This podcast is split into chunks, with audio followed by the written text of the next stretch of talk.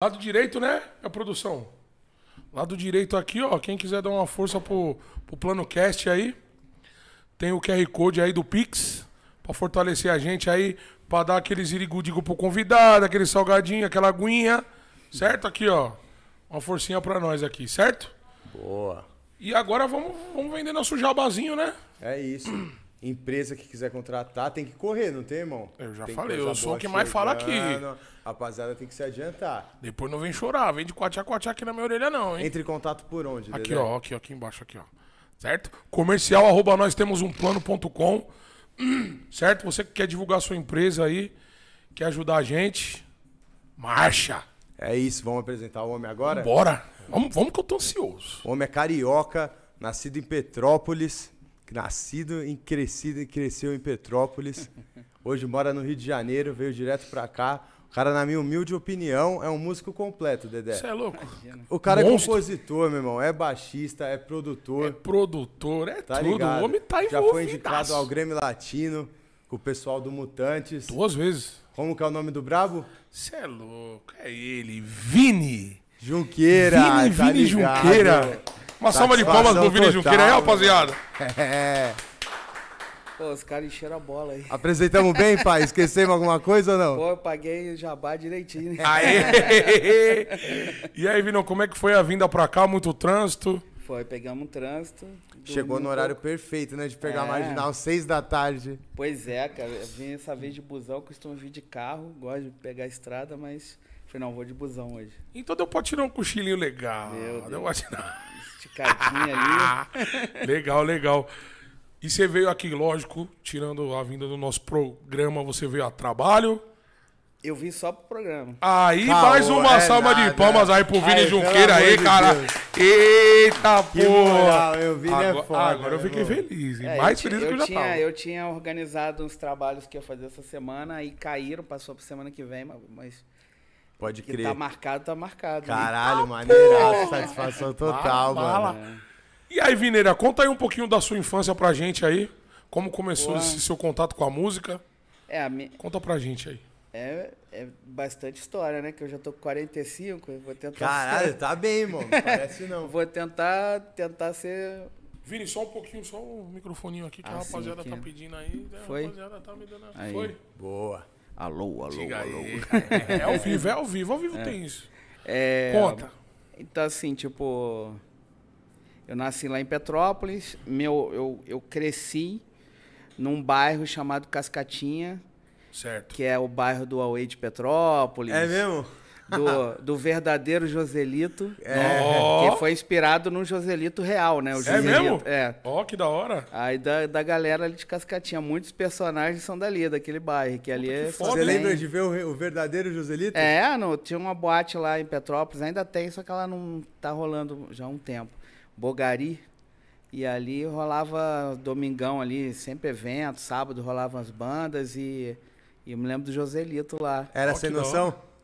Cara, eu não era muito próximo dele não, mas ele tava sempre fiado nas porradas lá com a galera, brigando. Tendo sem noção. mesmo. É. Doideira. É o Eu acho que eles porra. elaboraram um pouco do personagem, mas foi, foi bem inspirado.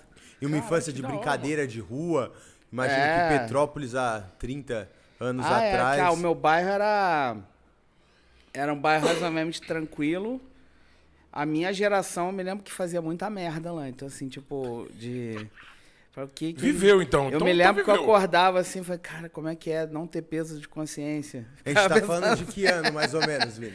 Ah, eu com 12 anos, 13, mas desde moleque eu eu fiz eu, eu na escola, eu nunca, nunca fui de brigar não, sempre fui meio medroso assim, mas assim de de estar nos grupinhos, Tava envolvido, junto, tava envolvido. Sabe? Isso aí várias, várias assim, tipo, o que que a gente vai aprontar hoje? Puta, sabe? que da tipo, hora, né, mano? Aí é, é, a gente a minha rua era uma ladeira, né? Petrópolis é morro buraco, né? Só subida ou descida.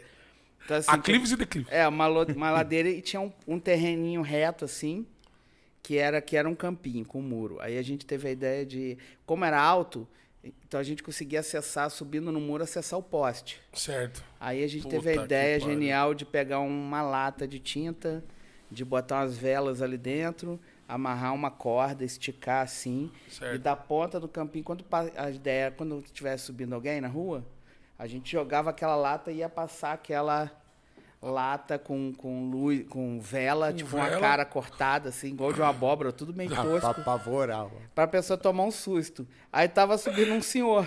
Porra. A gente, agora, agora, agora. Tacamos, Deu na cabeça. passou, passou na frente, ele não viu que ele tava na subida olhando pro chão. Eu sou Voltou aquela lata pesada, aquela era de massa, botar, bateu na nuca Peito, dele, assim, desmaiou. cara. Ele caiu de quatro no chão, assim, xingando. Acabou a brincadeira, né? Falou, Só deu tá linha, todo mundo ficou já aquele fufi. negócio pendurado lá do, no, no fio, assim, né? Tipo, E o coroa no chão, meu. no chão, assim, gritando, ai, ai, ai. Aí, tá vendo? E a molecada Sim, né? de hoje em dia nunca vai saber o que é isso, tá ligado? Petrópolis É, mudou muito de quando você era criança pra hoje, mano? Cara, acho que não, não muito, assim. Mudou muita coisa, óbvio. Assim. É que, assim, hoje eu, hoje eu tenho outra vida, né? Já há muito tempo, já há uns 20 anos. Eu tô em outro... vi- há- Já não mora mais em Há Petrópolis. 20 né? anos atrás eu já estava aqui em São Paulo, né? No rolê aqui. Mas você frequenta Pe- Petrópolis ainda? É, mas só que aí eu já. A minha casa já é num outro bairro, num, num outro Ah, tá. lugar. Aí, tipo, Meio- ficou a meio minha distante. rua, a minha rua onde eu cresci, eu não tenho mais contato lá. Às vezes eu passo lá de carro, Mas, mas não- de... meus amigos já foram para outro lugar, não tem mais aquela galera que tinha ali, né? Então eu não Certo. tenho aquela coisa de voltar lá no meu bairro e ficar lá Ficar um pouquinho, ideia. tomar uma cerveja e tal. Não tá mais ninguém morando lá, Entendi. assim. Só ficou minha tia. Então, assim, não tem mais, né? Pode aquela crer. galera. Rapaziada mandou marcha. E É. o, o contato com a música foi em Petrópolis? Veio da infância? Foi, foi. Ali com quatro anos já, eu já, já tinha um jardim de infância, fez uma banda marcial para fingir, né? Aí eu já, meu pai comprou uma caixa, eu fi- ficava tocando aquilo o dia inteiro. Aí eu assisti o Rock in Rio, que o Rock in Rio já foi um pouco depois. Quatro anos foi ali, tipo... O primeiro Rock in Rio? É, eu assisti, eu tinha, eu tinha oito anos. Foi 85, né? Então eu tinha oito anos. Primeiro Rock in Rio foi em 85? É, Aí 85. eu tava nascendo. Eu ia fazer oito anos. Ih, falei. Eu ia fazer oito anos e, e, e, e ali eu, eu botando as panelas, tocando, a minha mãe assistindo o show e eu tocando ali. Já do dando aquele trabalho, já dando aquele batucando, trabalho, é. já dando E, trabalho. seus pais gostavam de música também, Vini? Meu pai, meu pai gostava mais de música brasileira. Meu pai era ele no samba com a cachaça ali tocava Aham. uns tamborim assim, né?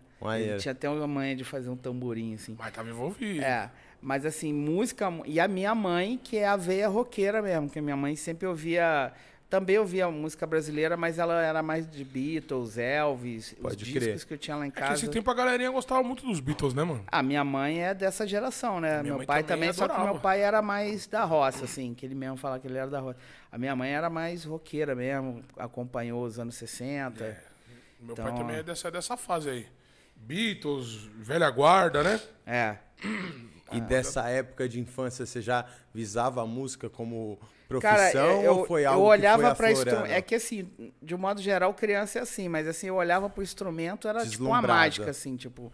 Eu vi uma. Uma vez eu fui com meu pai num clube lá em Petrópolis, que ele ia fechar lá a formatura lá dele e tal. E aí eu, eu ele foi conversar com o cara, parou para falar com o cara, e aí tinha uma banda montando. Os caras. Era um restaurante, os caras estavam montando o palco. Certo. Porra, eu fiquei olhando aquilo assim, enlouquecido, Loucura. olhando o cara montando bateria, guitarra. Eu fiquei louco com aquilo assim, olhando aquilo tudo assim. Puta, que louco. Deve ter É. sido uma experiência fodida. É, não, eu, eu era assim, qualquer coisa. Eu vi um cara tocando violão, eu já ficava louco, assim.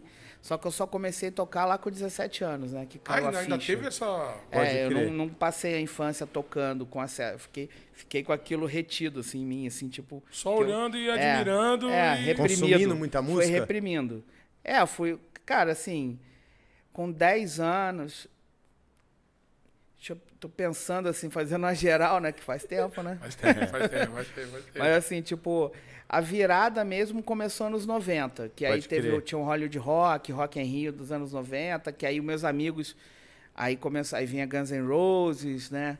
Aí é, é, é, foi essa geração ali nos 90. Ali eu comecei a, opa, preciso vai ser legal ouvir som, porque você tá você é novo ainda, né, cara? Eu tinha Sim. 13 anos, né? Era o Mas quê? aí você já gostava do quê? De pagode, de rock? Você já foi... pra- pra- Não, puxando- aí era, era isso, Rock in do Rock in Rio. Rio, era rock era, mesmo. Era rock. Aí, tipo, era o que era o que a molecada ouvia. Na época. Eu, eu, por exemplo, tive um, um breve momento que, assim, como eu sempre gostava de batucar, Certo. E eu já fazia isso desde moleque. Então, assim, em 88 surgiu o funk carioca, assim, mais expansivo, assim, che- chegando na galera. Que é Certo. o do DJ Malboro. Sim. essa coisa. É lógico que era uma parada mais pra frente, eu vivia a parada do preconceito com funk. Certo. Porque era uma coisa muito tosca mesmo, muito da, da, da favela, e a cara que a galera toda que é roqueira, óbvio que não entendia Não isso. entendi então era mó, parada. mó caos, assim.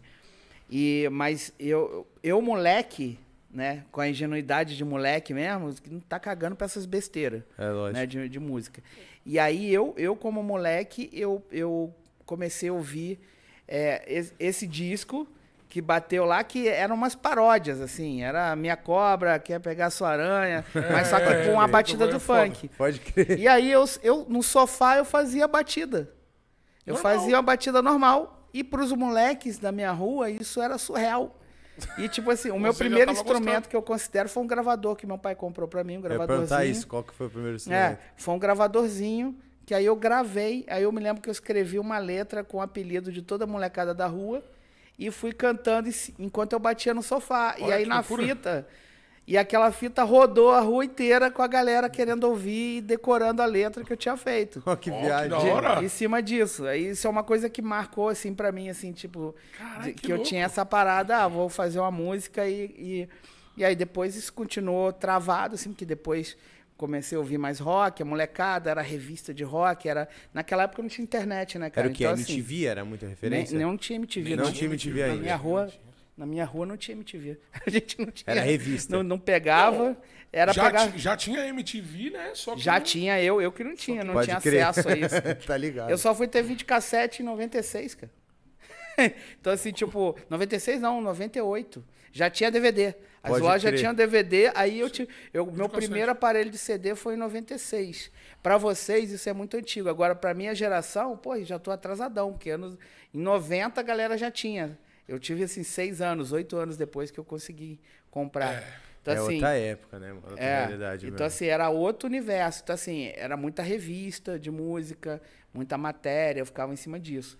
E aí, aí quando foi ali em 93, rolou meio uma mudança dos amigos, que eu comecei a conhecer na escola a galera que aí era mais metaleira, que era Rock mais pesado. antenada no música, que queria tocar e tal. Aí eu mudei minha amizade, que é tudo linkado assim, skate, basquete e rock. E, e tudo que- Basquete? é, porque, cara, a gente jogava basquete no paralelepípedo lá numa rua, assim, botava no poste a tabela e jogava lá. Puta, mas da hora. jeito. Eu não imaginava nem que existia esses cenários numa cidade de interior que nem Não, Petrópolis. pô, existe, pô. E, e assim, tipo, era, era essa pegada. Era uns que andavam de skate, Certo. Outros que jogavam basquete, e todo mundo ouvindo um som e falando de música e tal. É, lógico que não tinha um aparelho para tocar, ninguém tinha carro também para botar um carro com som, mas a gente ouvia ali no Walkman, dividia com Sim, outro é. e tal, fita cassete, né? E era, era essa atmosfera, assim. E aí, ali eu mudei de amigo, fui para esses amigos, que a galera da rua tava em outra. Né? Aí eu ouvia pagode, aí Pode tinha crer. mais essas paradas. A minha galera não, a minha galera já, já era. Já Do era rock and roll mesmo. Galera do rock and roll. E ali que, que eu formei a minha banda, ali que eu, que eu falei, pô, vou aprender a tocar, agora tem uma galera pra tocar e tal. E aí foi. Aí começou ali 94, 95. E ali, quando rolou isso ali em 93, aí já, porra, tava o Nirvana. Então, assim, pô, o novo disco do Nirvana. Nevermind, acabou de lançar. O novo do Soundgarden. Aí eu comecei, aí eu colava Puta, mais o louco, Green mano. Day. Acabou de sair um do Green Day agora. Rockzão mesmo, rockzão Entendeu? mesmo. Que hoje já é clássico, mas eu Aham. tava saindo naquela época. Então, aí, já- aí eu queria ouvir de tudo. E aí juntava com os clássicos, né? Que na época não chamava Classic Rock, era só as bandas dos anos 70 e 60, mas é de Purple, é. Led Zeppelin. Aí eu via e tirava aquilo e, a- e ali caras começou a alquimia ali, né? E as Ah. referências de, de rock nessa época, pelo jeito, era tudo gringo. Então, isso é uma bandeira que eu levanto até hoje de mercado. Eu É. posso falar mais disso, mas que é a questão do roqueiro e eu trabalho com rap e a relação de rap. Que eu também ouvia naquela época, que em 93 eu tinha uma fita em especial que eu ficava andando de skate no meu quintal. Lembra que Petrópolis é. Desse A não dia, ser desse pra ir no centro, dia, não- não- então eu tinha que me virar em qualquer lugar, andando de skate no meu quintal, assim. E, e essa fita tinha, tinha Racionais, Câmbio Negro, Foda. Câmbio negro? Tinha Câmbio Negro. Porra, Câmbio Negro é- Tinha, é piso aí tinha. Rage Against Machine. Eu tinha a- a- essa na época eu tinha uma eu tinha uma, umas músicas que o Rage Against nunca lançou, porque era da galera que ouvi- que gravava no show deles, que nunca foi para um disco. Pode E crer. que nessa coisa Você de girar, pegou? eu lá em Petrópolis eu tinha. Tinha uma- Tinha umas três músicas do fitas. Rage Against Machine que eles nunca lançaram, assim. Não eram boas igual as outras, mas eram especiais. Né? Especiais, E eu é, tinha lá na fita exatamente. cassete, que dessa pirataria de um copiar do outro eu tinha. que foda, que então doideira. tinha umas coisas Ai, que assim, loucura, mano. umas coisas doidas assim. E, e é isso, cara. Aí foi a minha alquimia, foi aí, cara. E, e é e muito gringo, né? E aí, Qual foi o primeiro instrumento que você falou, mano, na minha banda Não, eu é vou tocar baixo. esse instrumento? Não é baixo, Sempre assim. foi baixo? Não, é porque assim, tinha um amigo, depois, anos depois eu encontrei com esse amigo, falei, ele ficou todo emocionado. Eu falei assim, é, eu falei assim pra ele, é, cara, eu comecei a tocar por sua causa. Eu Olha. amo música, mas a gente tava na saída da escola, ele falou, tô montando uma banda e tal. Aí eu falei, pô, tá querendo, eu já tava com impulso. Falei, pô, só que eu sempre amei bateria. Eu falei, pô, eu queria estudar bateria. Não, bateria já tem o passarinho. Que os meus amigos estão assim, passarinho, Passarinho, pinguim, pinguim. é a fauna. Eu falo que é a fauna de cascatinha. Aí, tipo, não, passarinho já é o baterista. Eu falei, pô, e então, pô, mas eu também me amarro em guitarra. Não, guitarra já tem o gordo. O gordo é o gui- eu era o gordinho e o outro era o gordo. Aí eu falei assim, pô, é- eu falei, cara, eu talvez eu possa tentar escrever umas letras, sei lá. aí ele. Tá ligado, aí ele, querendo aí entrar, ele, cara, né? o que, não, É, que eu não tá, tenho mesmo é baixista. Falei, eu tenho, sou o meu eu. tio tem um baixo lá que tá empenado. Aí eu falei assim, pô, então eu vou ser o baixista. Aí eu fui pra casa com a decisão tomada. É isso que eu vou fazer daqui pra frente, é ser baixista. Da Sem nunca ter dia. tocado baixo ou não? Nunca, nunca, nunca. Eu falei, é isso que eu vou fazer. Aí tanto que eu cheguei, eu cheguei. Já viu um vídeo de um Que cara que foi lá em Petrópolis, que o, o- o guarda municipal foi brigar com ele, aí ele foi brigar e ele falou assim: Eu nunca te amei! Eu nunca te É, amei. então, esse cara é o Ricardinho. Esse cara é o Ricardinho. Ele era meu vizinho lá. Ó. Eu, quando eu cheguei na rua, eu encontrei ele e eu falei, ah, eu tô numa banda. Aí ele falou, pô, mas você não toca? Eu falei, mas eu vou tocar. Assim, eu- isso é- foi nesse dia que aconteceu tudo isso. Olha que bagulho E louco. aí, assim, tipo, aí uns dias depois eu já fui numa escola de música. Já começou a se já coçar, comecei já. A, a, a me coçar lá já, pô, ter que arrumar uma aula. Caralho, aí, uns, uns dois meses depois eu já tava com baixo lá meio veinho, que eu tenho até hoje lá guardado lá. Opa, e comecei a. É, pô, a, a, a tocar, não tinha um ampli. Assim, com uns dois meses eu já tava tirando as notas, tava- assim, tirando, ouvindo, o tempo todo sempre ouvindo, né? Se, se dedicou Meu mesmo. professor era um enrolão danado, mas eu não tinha amplo, então ia pra aula. Ele me Autodidata. deixava lá, é, e fui assim, cara. É mesmo? E foi assim no. Aquele professor Mandrake, que É, e Miguelão, Miguelão. só pegava o dinheiro e não te, Miguelão, te é. ensinava nada. Vagabundo, hein, professor? Ele era- na- vagabundo, marcha, Na pai. época, eva- é, os evangélicos tinham mais essa parada de. Que eu brinco que é o baixo sutiã, né? Que é com baixo em cima, assim, né? Pode É crer. E foi assim mesmo, que ele te assim. ensinou? É, aí ele queria que eu usasse assim. Ah, Só que ele, ele, ele me dava uma lição e saía da sala e só voltava no final da aula. Pode crer. Ficava trocando ideia lá fora. Aí ele me, ele me deu ele, ele me deu a lição, beleza. Quando ele voltou uma hora depois, eu tava igual o Flea lá com baixo no joelho. No assim, joelho, vai. Com ampli, já arrumei um jeito de ter uma distorção lá e tocando um Black Sabbath. Tá ligado, mesmo? né? Caralho, que foda, É, mano. porque, tipo, é, com a música comigo sempre foi assim, cara. Eu Fluiu. saio atropelando, eu saio fazendo. Né? Então, assim, é, se uma vez eu fui tocar, uns moleques lá de Petrópolis me chamaram pra tocar na banda deles, eu fiquei empolgado porque ia tocar em bar. Aí o cara chegou e me entregou duas fitas lá que era o repertório pra eu Certo. tirar as músicas. Aí tinha, aí eu cheguei em casa empolgadão, aí tava lá Bete Balanço, aí tinha uma música do Paralamas, aquela Meu Erro. Aí eu fui me deprimindo, cara. Fui, não é, eu acho foda essas bandas. Mas assim, eu fui ficando deprimido. Uma Por quê? Porque eu tava. louca de se matar. Eu, tava, eu chegava em casa e ficava lá, Jaco Pastores, Living Color. Assim, lá em Petrópolis, um moleque com 20 anos, eu, o Weather Report, eu misturava jazz com rock, com, com A metal. cabeça já tava fervendo. Minha cabeça tava a mil, aí, porra, eu ali com pom, pá, pá, pom, pom, pom, pá. Eu Full falei, time. caralho, Tá como é que eu vou fazer isso? Eu já fiz um compromisso com os caras que eu vou tocar, que eu vou entrar na banda. Eu esqueci só de ver qual era o repertório. Pô, no ensaio seguinte eu já tava tentando fazer os caras tocar Dave Matthews Band. Puta que pariu. Cara, se fodendo lá, o bater, pô, não sei tocar, tocar esse treco não, cara. É foda, é, porque os caras tá vindo numa, leve, Cara, é numa mineiro, leveza. não sei tocar esse trem, não, só. E eu, não, é assim, cara. O chimbal eu já tava fazendo os caras tocar bem Harper, é, que era outros sons, assim, que eu tava ouvindo. Nada a ver com o repertório. Nada a ver. Eu falei, não, vamos ter que tocar aí. Não rolou, né? A banda não É, deu certo. a aventura da show, banda né? durou quanto tempo? Mas Não durou, cara, sei lá. Não, não vou durar, não vou falar nem tempo, vou falar ensaio. Talvez uns Ô, quatro louco. ensaios, cinco ensaios. Cara, eu já tava mais adiante, querendo. Me lembro que o guitarrista chegou e falou assim, pô, essa música aí que você passou, pô, é- é- o, o- guitarrista ele toca uma nota que não tem na minha guitarra, não.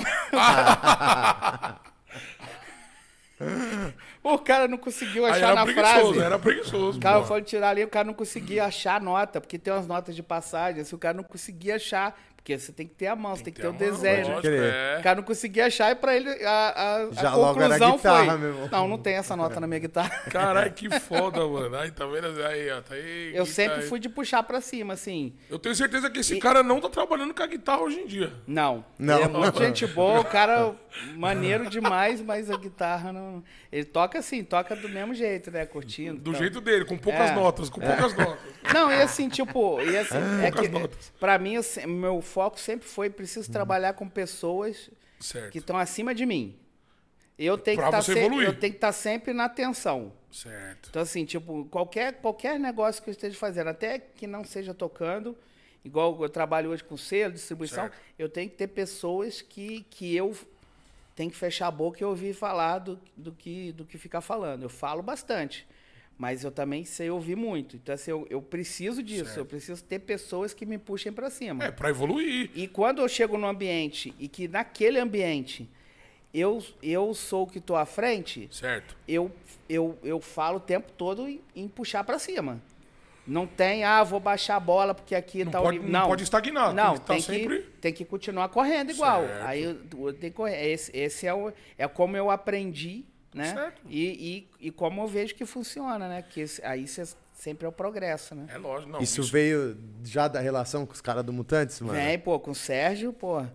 Eu já tinha isso, porque assim, eu, eu trabalhava de office boy, primeiro no supermercado, depois de office boy, de segunda a sábado, comércio. Só tinha um domingo Pegada livre. louca, tá É, ligado? Segunda-feira eu pegava 10 horas da manhã. Grandes merda, né, porra? Pegar segunda é. 10 horas da manhã, ao invés de sair sábado, meio-dia, uma da tarde, eu tinha que pegar, porra, só, né? Só pica. Só no irmão. Foreves, né? Só no Forex. É, aí, tipo, não ajudava porra nenhuma.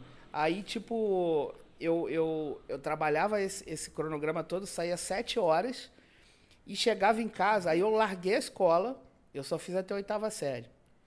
Eu larguei a escola, assim, fiz até a oitava série, depois de repetir muito.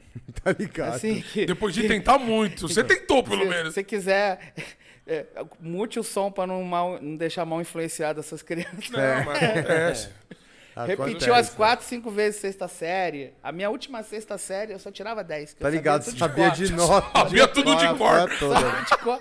Era o melhor aluno. Eu passei pra noite, eu só estudava de manhã, matava a aula. Os Fiquei caras quatro falavam, é um anos. gênio mesmo. Fiquei quatro anos matando aula. Mas nesse processo de matar aula, eu pegava daqui, pegava dali. Chegou no último ano. Tá Cara, cara o, o meu primeiro semestre foi assim: esse cara é um gênio. É, não, os caras, puta Porra, que esse cara é um muito gênio, avançado, cara. Ele sabe tudo. Ele sabe. Não, é porque assim, à noite, geralmente à noite, Já já, tem, é a galera mais velha. Fala aí, já tem né? só louco à Eu noite, já mano. fui pra noite porque tava ficando estranho, né? Eu Porque também, sexta mano. série, a galera com 12, 13 anos. Porra, eu já Tá ligado. tava batendo ali. Só bonzinho no 17. bagulho. né? Com já- 20, mano. Eu já fui pra noite pra colar com a galera mais da minha idade. Quantos anos tem nosso gênio? 20. Não, cara, eu, eu parei, da, eu terminei na oitava série. Sem sacanagem, eu terminei na oitava série, foi em 98. Esse cara é Em 98 eu tinha 21 anos. Entendeu? Puta que pariu. É, cara. Eu não queria saber de estudar. Eu só, eu só ia pra escola pra cumprir, que, é pra mim, que a minha mãe ficava no meu pé. Aí, aí é quando a minha mãe. Aí tem um lado da minha mãe, que é quando ela viu eu com 17 anos, que eu vou tocar. É, foi a primeira vez na vida que ela me viu estudando. Falou, porra, é isso, amém. É, a- até então, Quando você começou a tocar? até então eu achei mesmo que eu tinha um atraso. Eu tinha, eu tinha, alguma, eu tinha algumas questões, eu tinha alguns exemplos que eu mesmo me dava que, que, que, que apontavam o contrário. Eu ficava assim meio deprimido. Cara, eu sou muito devagar, porque meus primos todos tiram nota boa. Até o meu irmão começou a estudar, já ganhou até medalha de melhor aluno, e eu tô aqui repetindo, repetindo, eu tenho algum atraso, não é Ai, possível. cara, isso Aí, até, até quando eu ficava puto com alguma coisa, igual o moleque, o CDF que fica de frente pra professora, me esculachou num, num negócio de português lá. Certo. Tava todo mundo falando, análise sintática e falando, e ele me esculhambou ali na frente de todo mundo. Isso. Aí, porra, na outra eu esculhambei ele, estudei, pum, Tá eu não sabia. Aí, tipo, peguei aula de inglês, eu já, eu, eu, eu cara, eu não falo inglês, assim, eu vou- já fui muito lá pra fora, assim, tipo, eu não sou fluente em inglês. Mas eu, moleque, eu era bem atento nisso. Pode então, assim, crer. ou aula de geografia também, que o professor chegou a abrir o mapa lá e eu comecei, e eu levantei, fui lá e dei aula de geografia, sabia todos os lugares, capital. Aí, ó, que comecei a falar hora. essas paradas. Ali eu tinha um impulso, eu falei, tá, eu não sou tão ruim assim, eu ficava voltando pra casa, mas porra, eu repito muito de ano, cara, eu falto muito, eu odeio escola. E era assim, né? bosta. Então, Mas é uma assim, doideira de como o ensino também era uma merda, né, É, mano? tipo, não, o é. ensino sempre foi. Aqui no Estadual Brasil no tava muito Janeiro, atrasado, tá ligado? greve, era pra greve o você tempo todo. querer, mano, estudar é muito difícil, né, mano? A gente aqui sabe como que é essa parada Não, de. e essa fase anos antes, 90 tá no? Rio, essa- esse período era greve o tempo todo. Pode crer. Greve de professor o tempo todo. Então, assim, eu, eu- já era normalmente uns seis, sete meses de período escolar, porque tinha greve. É, porque tinha greve. Eu reduzia pra dois, assim, Tá porque já, eu era turista, né? Não era Aqui em aluno. São Paulo, aqui, tipo, na minha infância, até eu, eu me formar, eu não sei se foi por causa da minha mãe e tal, mas aqui o estudo era bom, tá ligado? Não era ruim. Pra época, tá ligado? Não, nessa escola tinha até aula de Depois música. desse tempo teve uma época que teve muita greve, lembra? Sim, não, não, teve Quando, tempo tipo, que caiu e tempos tal, agora, mas, depois mas que nós no, parou, no né, mano? tempo que eu estudava, eu lembro que era o seguinte, aonde eu estudava era colégio do estado, mas era uma escola modelo, tá ligado? Sim. Tipo, tinha as suas Não, regras. mas no Rio, no Rio era muita greve. Não é nem que a escola, a escola tinha. Eu cheguei a ter aula de música, cheguei a ter aula de francês Aí, ó. nessa escola, mas o problema é que era muita greve. O tempo foda. todo parava, cara. O tempo todo parava. Mas não era isso que me desmotivava, não. Não, eu falei, é o meu é que eu, quando eu fui tirar a carteira de motorista, eu meu tive Deus. que. Eu, a, a moça falou assim: ó, você vai ter que ter tantas aulas teóricas. Eu falei, mas como que é isso? Ah, essa sala aqui. Eu falei, ah, puta que pariu! Caralho, vou ter Vou que sentar. Trancado do mesmo jeito. Vou ter que sentar na carteira, trancado. e ver quadro negro na minha... Eu já tremia, eu tre... cara, não dá, cara. Teve uma vez que eu tava assim... Teve duas situações dessas, mas teve uma específica que eu sonhei que eu tava na escola tomando a bronca do professor. Tá ligado, a outra eu tava tomando bronca do gerente da loja e eu tava lá limpando as coisas da loja. e, eu, Puta e, eu, e eu, no sonho, eu falei assim... Caralho, como é que eu vim parar aqui de novo? Como é que, Que eu vim parar foda. aqui de novo? Aí eu acordei, eu tava tipo numa turnê lá fora, assim, eu falei... Ó, tá vendo? Ufa, amém, tá ligado? Tá vendo? É foda, mano. É cada um, cada um. Não, era, era o meu jeito. Mas assim, tipo, aí quando a minha mãe viu que, que eu. Não dava mais? Não, que, que eu olhei pra música. Ah, tá. E, pô, aí quando eu descobri a música, minha mãe falei, vou tocar. Era. Eu trabalhava, chegava em casa e era sete, oito horas tocando. Depois do trabalho ainda. Depois do trabalho. Eu ia dormir quatro horas da manhã. Eu chegava em casa, botava o som, ligava o baixo. Eu não tinha namorada, não saía à noite. Tinha uma amiga minha que falou uns anos atrás, estava eu com a minha mulher e ela, eu, né, o meu amigo. Aí ela falou assim: Eu achava que o gordinho era sexuado. É mesmo, pai? Porque, porra, não saía, não, não pegava Fazia ninguém. Eu falei nenhuma. assim: era, era, era o meu baixo, Se cara. Era dedicou só eu mesmo? baixo, cara. É, Quanto tinha- tempo isso, com essa dedicação toda? Cara, eu, eu tô. Do, do dia que eu decidi tocar, que eu tava com. Tive um baixo, eu, eu era muito CDF nesse sentido, como Certo, nunca fui na vida. Eu toquei ininterruptamente, ou seja, todos os Todos dias, os dias. os primeiros cinco anos. Cinco anos. Cinco anos. Todos os dias da sua dias, vida? Todos os dias. Eu ia num show, igual eu fui num. O uma- seu dedo tava uma pedra, então. Não, o começo foi, mas depois já. Já, Caleja, já, já, já, já, já fica normal. Cara, é cinco anos. Cinco todos os anos. E dias. assim, tipo. Eu... Pra gente falar todos os dias é sábado e domingo. Todos os dias. Não, de segunda a segunda, cara. E assim, tipo, eu ia no show, show do Deep. Purple, que a gente foi uma vez que a gente, pô, juntei uma grana, pô, fomos, fomos no show do Deep Purple. No Rio. Aí voltei pra Petrópolis. Cheguei lá três horas da manhã em Petrópolis. Peguei o baixo, fiquei tocando e nem fui dormir. Por dia, Vidrado na dia parada. seguinte eu tinha um trabalho. Caralho. Nem fui dormir, fiquei tocando. Vendo, Virado, eu no vi outro dia o foi Roger trabalhar. Glover lá fazendo as levadas de baixo. Tive que chegar louco em casa. Já liguei, botei o, o som do Deep Purple e fiquei que loucura, repetindo velho. aquilo. E sabe? visando ser aquilo, irmão. É, exato. E, pô, a primeira vez que o amigo che- meu chegou, eu vi o Rage Against the Machine. Ele chegou, ó, trouxe esse disco aqui, comprou um CD. Aí botou lá pra rolar, eu não deixei ele levar o CD. Eu falei, não, vai ter que ficar esse CD aqui, cara. Vai ver, vem, Eu vou ter que gravar vem, essa fita aqui. Semana que vem. Não tem como edição de você levar isso aqui. Eu tenho... E fiquei a noite inteira ouvindo. Tirando a música. Pô, dos a Pri- caras. botou o som, vem. Ah, ah, que era aquele Evan Aham. Empire, né? Falei, cara, que som é esse, cara? E fiquei louco, ouvia isso de ponta a hora, ponta, nossa, pegava o baixo e tirava. Era só o baixo, cara. Eu, e, e era o baixo e a, e, a, e a vontade de viver a música, né? De Lógico. fazer, de fazer coisa. Teve até um caso com um cara que tocava comigo, que ele não foi ensaiar. E aí, pô, e, e eu fiquei puto, porque eu trabalhava até sábado, o domingo era um ensaio na minha casa, eu limpava tudo, acordava cedo, arrumava tudo pro ensaio. O cara não apareceu, aí fui atrás dele é e fui, ficou andando de bike. Ah, eu- aí eu fui, aí eu, eu não quis dar esporro, chamada nem na frente de todo mundo, aí depois fui na casa dele, encontrei falar com ele. Aí eu Seu falei, sonho, né, mano? é, aí eu falei pra ele, pô, cara, aí comecei a Descascar, né? é, descascar. Aí ele falou, ah, cara, eu tô, querendo até dar um tempo. Aí eu O cara falei, falou isso pra você? É, aí eu falei, cara, você foi no Hollywood Rock agora, não foi? Caralho, Foi no Hollywood 96. Rock que teve show É. do Nirvana? Na, e- ele foi, esse que eu falei com ele, é o do Jimmy Page e Robert Plant. Pode crer que depois É, teve um que teve Nirvana O Nirvana aqui, foi né? antes, é. Pode crer, foi, antes é. desse. Aí eu, aí eu falei, você foi? Eu falei, foi. Ele ficou meio sem entender o que eu tava querendo dizer. Aí Eu falei assim, então, eu vou tocar num palco desse. Com você ou sem você. Aí, ó. E, e eu era o quê? Um piá de bosta, como diz lá no sul, né? Eu era um piá de bosta em cascatinha. Com, com 96 eu tinha 19 anos, cara. Mas já tava Mas a minha cabeça já era assim, cara, eu tenho. Foda, mano. Eu, É isso, é isso, eu é ficava em Petrópolis assim, cara, eu tenho que sair daqui. Por quê? Porque é uma cidade pequena. Eu tenho uma frase que eu bato, a molecada de rap lá em Petrópolis fica puta. Puta. Porque eu, eu bato nessa tecla que ser famoso em Petrópolis é mesmo que ser rico em banco imobiliário. E é isso, e foda-se, cara. Entendeu? É isso, cara. O cara fica, o cara fica embebedado numa fama que não vai dar em Que nada. não vai dar em nada. é Não vai isso dar em nada. Você É ser o melhor do mesmo. teu bairro. É verdade. Aí é fácil, porque se ser melhor no teu bairro é fácil. Qualquer mané fica, Ai, caralho. né? São duas coisas, ser famoso no seu bairro e ter dinheiro. Qualquer idiota pode ter, Certo. sabe? Pode O- crer. Eu- você já pegou a capa da revista dos novos bilionários brasileiros? Não. Depois você faz isso. Quem tá É assistindo os 30, faz né? isso. Os 30 da Forbes? Não. Os É novos né? bilionários brasileiros. Acho que tem a capa da Veja, sei lá. Que cara de imbecil os caras, cara. É Porra, verdade. que esse cara lá em Cascatinha virava bola. Cara, E é tudo moleque de 19 anos, É, bilionário. mas eu falo pra molecada isso. Você não pode fazer música pelo dinheiro. O dinheiro é consequência. Dinheiro é consequência. Porque um dinheiro qualquer idiota pode ter, cara. É verdade. Não, não é o dinheiro. O cara vai falar assim, pô, eu tenho dinheiro pra três gerações.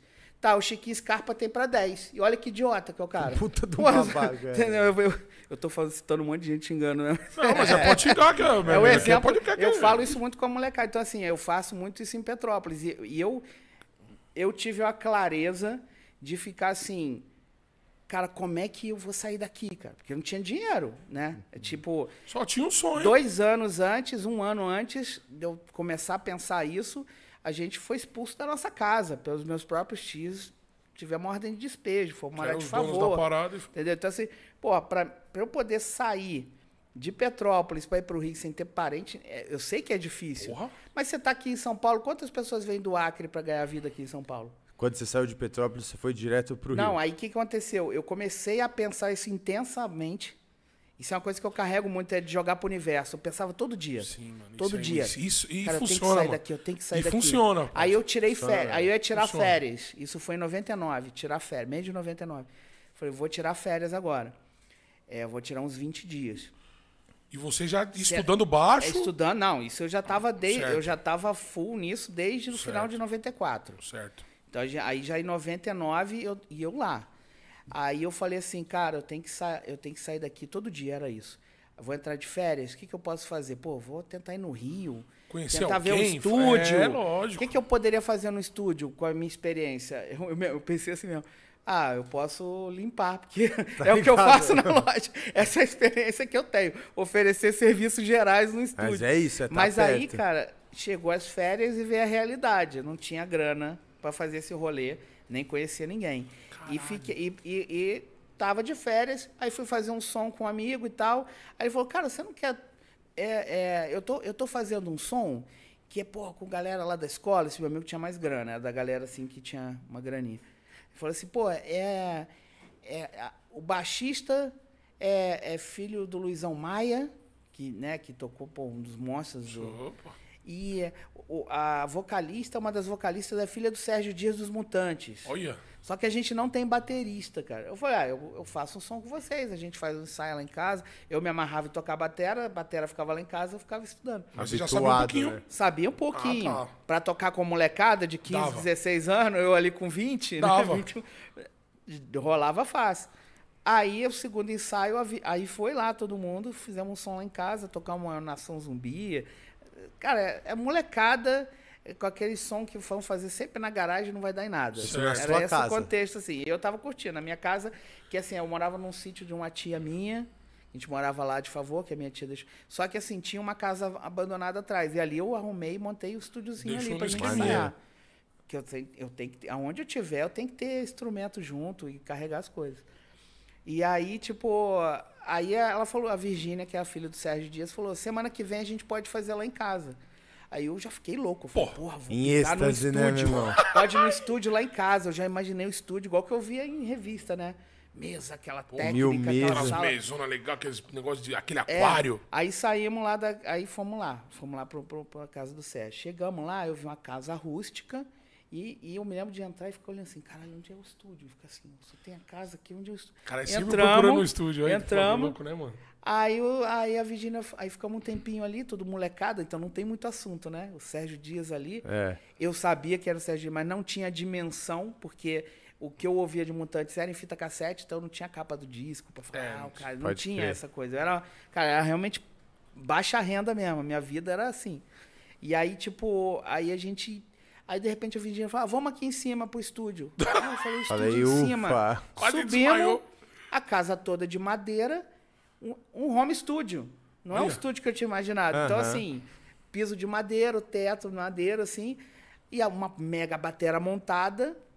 E eu falei, caralho, eu vou tocar e o cara aqui embaixo ouvindo. Eu pensei que eu ia ficar isolado num lugar, assim, que Aham. ele nem ia ver. Eu falei, puta que pariu, eu não sou nem baterista, cara. E já comecei a travar na hora. Aí cara, a é. guitarra do, do, do meu amigo, que era o guitarrista, que é o que me chamou pra banda, ele tinha trocado uma ponte lá e, e ficou ru- ruim o tempo todo, arrebentando corda, não tava dando. Aí a gente não conseguia tocar de jeito nenhum. E aí o baixista virou pra mim e falou assim: porra, toca aquele som lá que você tem. Enquanto a gente tava ali fazendo. Só, só que arrumando a Faz guitarra. aquele som do Jaco Pastorius lá que você tá tocando. Aí eu botei No baixinho assim, é, no baixo. Peguei e fiquei tocando. En- Enquanto rolou isso, o Sérgio lá embaixo vendo TV, devia estar assim, puta, essa molecada é muito ruim. Quando for embora, eu vou falar, Virgínia, esquece essa banda aí, devia ter alguma coisa assim, né? É uma molecada que, ó, então, tipo, ah, a molecada aí tá tirando uma e tal. Quando, de repente, ele ouve um Jaco Pastorius, ele falou, caralho, Quem é? como assim? Subiu só a molecada e quem que tá tocando o Jaco Pastores? Ele, fa- ele fala isso hoje. esse de- até isso marcou ele, porque ele falou assim. De repente eu comecei a ouvir as frases assim. Eu falei, eu falei, caralho. Aí ele subiu, porque o, um tempo depois, assim, já tinha parado de tocar. O, o meu amigo tava ruim lá pra arrumar a guitarra, ele foi lá ajudar. Pô, um dos maiores guitarristas do Brasil tava ali, né, pô? Pô, Pediu ajuda do caralho, cara. Logo, logo o homem. Aí ele olhou, ele tava lá ajudando a ponte, assim, ele- aí ele, de repente, ele virou. Quem que tocou o Weather Report? Que é essa, essa banda que é do. Jaco Pastore. Quem tocou o Weather Report? Aí eu levantei assim mesmo, fui eu. Acanhado. Aí acanhado assim, fui eu. Aí ele fez assim, ó. Parabéns. Muito bom. Aí eu, porra, ganhei o dia. É, não, já, já tirei o 10. Opa, já, eu, Já era. Isso aqui eu estudo e tirei 10. Boa. E assim, acabou que não rolou som, a gente ficou ali e tal.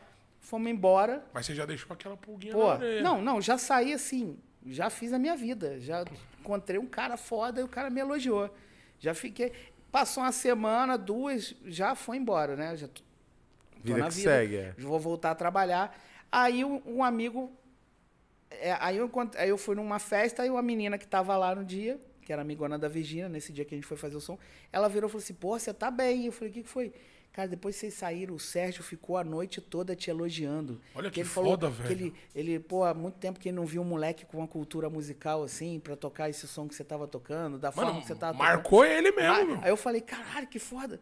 Aí morreu de novo o assunto, porque, pô, era muito distante a minha vida pra um do cara. É lógico. Aí um tempo depois um outro amigo falou, pô, ouvi falar que o Sérgio tá procurando uma banda, músico pra montar uma banda dele aqui em Petrópolis. Aí eu falei, aí. Impossível. Falei, me dá o telefone que eu vou ligar lá. Aí liguei, marquei, fui lá, sentei com ele, fui fazer um som. Aí ele falou, toca essa frase Não, aqui. e a conversa? Oi? Não, eu, eu falei sou com a mulher cara, dele. Eu falei, Sou eu o cara que tocou. eu falei com a Lourdes, a mulher Ah, dele. tá. Aí eu sou amigo da Virgínia. Aí ela falou, não, tá, pode vir aqui. Aí eu fui lá num sábado, pedi dispensa no trabalho e fui lá. Aí cheguei lá, comecei a tocar, ele passou a frase do disco dele novo, eu me fudi todo, não consegui tocar e tal. Aí assim, deu cinco minutos ele falou, bom, não dá pra você tocar comigo. Você não tem condição de tocar na minha banda, você não conhece a harmonia, você não sabe tocar um baixo de rock mesmo. Ele falou isso ser. olhando pra É, você. É, falando assim pra mim. Você não sabe isso, você não sabe aquilo, você não Escolheu domina o tempo, você não tem andamento tocando.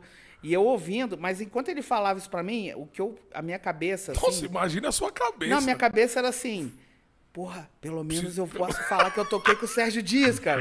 Eu já posso Acabou. falar isso, que eu sentei e fiz um som com ele. É- essa era a minha cabeça. Caraca. Aí, aí eu, eu- enquanto eu pensava e ouvia, e, porque eu sempre fui autocrítico. Então, assim, tipo, eu tenho que ouvir tudo que ele tá falando pra eu, pra eu Absorver descobrir e isso. melhorar. O que, que é harmonia? Para descobrir sobre harmonia. Comecei a pensar isso. Aí no final da, do, do- do- da, Da resenha, da lista que ele me passou, ele falou: Mas se você quiser, eu te ensino.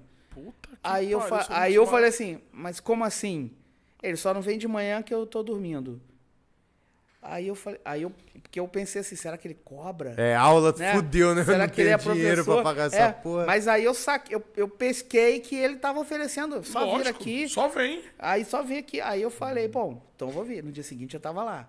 Aí meu cronograma passou assim, eu trabalhava até sete horas, sete e meia eu saía do trabalho. Chegava na casa. Pra chegar até a casa dele, descia do ônibus e andava 3 quilômetros de subidona até chegar à casa dele. Então, podia estar limpo o tempo, chovendo, eu com ia. barro, com neve. E aí era assim, o famoso dia sim, dia não. Eu ia na segunda, quer dizer, a segunda eu não ia, ia na terça, aí depois na quinta, depois no sábado e ficava lá no domingo. E ficava assim. E E trabalhava. ele te atendendo da hora. Não, e fica, eu saía três horas da manhã da casa dele. E três horas da manhã tava acordadão e eu lá. E aí eu comecei a ir lá e aprender, tipo o professor Miyagi mesmo, ele ensinar a contar compasso, Pupilo mesmo. passar harmonia. Bota E- casaco, e, e, tira às vezes eu casaco. nem tocava, eu só convivia com ele, assim, só convivendo. E assim, porra, eu tô ali com. Eu tava. Numa dessas, eu tava ali com ele e ele recebendo, abrindo um e-mail, né? Porque era discado ainda. Ele abrindo um e-mail do Sean Lennon, filho do, do, do John Lennon. Pedindo uma música para um filme lá. E aí ele falou, Vinícius, me ajuda aqui a gravar, que eu tenho que gravar isso aqui pro Sean Lennon e tal. E, e assim, sabe? E eu vendo isso acontecer. E no dia seguinte, trabalhando de office Trabalhando boy. de office boy, Entendeu? mano. Então, tipo. Puta, é- mano, abstrato. é, né, aí depois eu mundos. pedi as contas, porque é, virou um tempo assim, eu falei, não, eu vou. Aí a minha mãe dedicar. foi foda, porque era só minha mãe trabalhando. Meu pai não tinha trabalho nessa época, meu irmão novo. A minha mãe falou, não, sai, eu só não tenho dinheiro, passagem para ficar te pagando. Eu falei, não, me dá só duas passagens, que eu fico lá a semana inteira. E eu ficava lá a semana inteira no Sérgio, dormia lá, Dormia lá? fazia tudo, ficava lá. Mano, ele te acolheu de um jeito que É. você... Tipo, e pai aí, e filho, a E aí ele começou a planejar a vinda para São Paulo. Eu falei para ele, pô, dá para ir? eu lancei, né? Depois de muito, de muito respirar, nervoso pra caralho, eu falei, dá pra ir? Gaguejando, Aquele- né? Ah, Saiu, cuspi, cuspi. Dá pra ir? Dá pra ir você correndo. aí, ele, aí, ele, aí ele começou a pensar, ele falou assim, ah, eu tenho que ver, não sei se vai dar.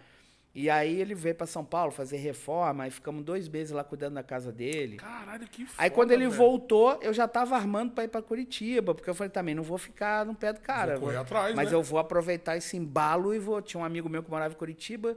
Falei, é uma vou cidade grande trem. que eu tenho algum lugar pra cair. Não, é, não tem no oportunidade, Rio, né? não tem em São Paulo, mas tem em Curitiba. Aí já comecei a armar. Aí eu, aí eu falei pro Sérgio, falei, ah, então vou pra Curitiba e tal. Aí ele falou, ah, legal. Aí a gente ficou lá conversando. Depois, quando eu tava indo embora, ele falou, Vini, vem cá, que eu quero falar contigo. Que tava eu esse meu amigo de Curitiba. Aí eu, ele e a Lourdes sentamos na- no estúdio assim. Ele falou: Não, você vai pra São Paulo com a gente, a gente conversou. e aí eu vim pra São Paulo. Aí começou. Mano, a- Você virou um filho dele. É, não, hoje, hoje a relação há muito tempo é de pai e filho. Mas na época era um, alguém que ele acreditava. Assim, alguém que, assim, vou ajudar, esse- vou ajudar esse moleque. Vou, vou dar uma oportunidade pra ele. Caraca, sabe? mano. E aí eu vim pra São Paulo nessa, e aí não foi moleza, porque eu vim É pra São. Paulo. Ele não tinha também um som desenvolvido, ele lançou um disco, mas Mutantes eh, tava em baixa. Mutantes, o Mutantes cresceu de novo quatro anos depois disso. Então, assim, aí eu fui vender livro na rua, em São Paulo, virei vendedor, vendi um baixo para poder ficar em São Paulo, morando num lugar, porque Caralho, aí mó tem uma hora que eu saí né, da casa dele para eu me virar. Posso se virar. Então aí já aí, aí chegou o ponto de não ter música e vendi um baixo, aluguei um quartinho Vendeu lá em Santa parada que você mais gostava. vendi meu baixo na Teodoro por 200 reais, aluguei um quartinho por 230, eu tinha 40 no bolso, ficou 10 reais. Fui no Carrefour, comprei lá pão de forma, manteiga, uns- Foi pra luta. e, e, e comprei um jornalzinho rosa de emprego que tinha lá na, no Tinha. Santo Amaro. Tinha mesmo. E aí eu ali tinha o tal de marketing direto, que era vender livro na rua. Por 10 reais eu ganhava 2 reais de comissão. Não tinha ajuda de custo, não tinha nada. Foi pra cima. E aí, em três meses, eu já estava com o escritório em Volta Redonda. Aí que eu fui parar em Volta Redonda. Lá em Caralho, aí 2003. você foi parar em volta redonda. Tanto mano. livro que eu vendia. Eu trabalhava 10 horas por dia. Eu, eu, eu, eu tava tão. tão Caralho, mano. eu tava tava- São Paulo, voltou pra é porque eu vim para São Paulo em 2000. Até 2003 foram três anos de, de cara de desespero, de Ralando perrengue. mesmo. Não, de perrengue, de morando de favor, tentando música E e, comendo com o que dava, com o que os outros tinham. Primeiro lá no Sérgio tinha obra, eu tive que sair da casa dele, fui morar com um amigo meu que a gente tinha banda e não deu certo a banda, mas a gente morava junto e eu naquela dependência, sabe?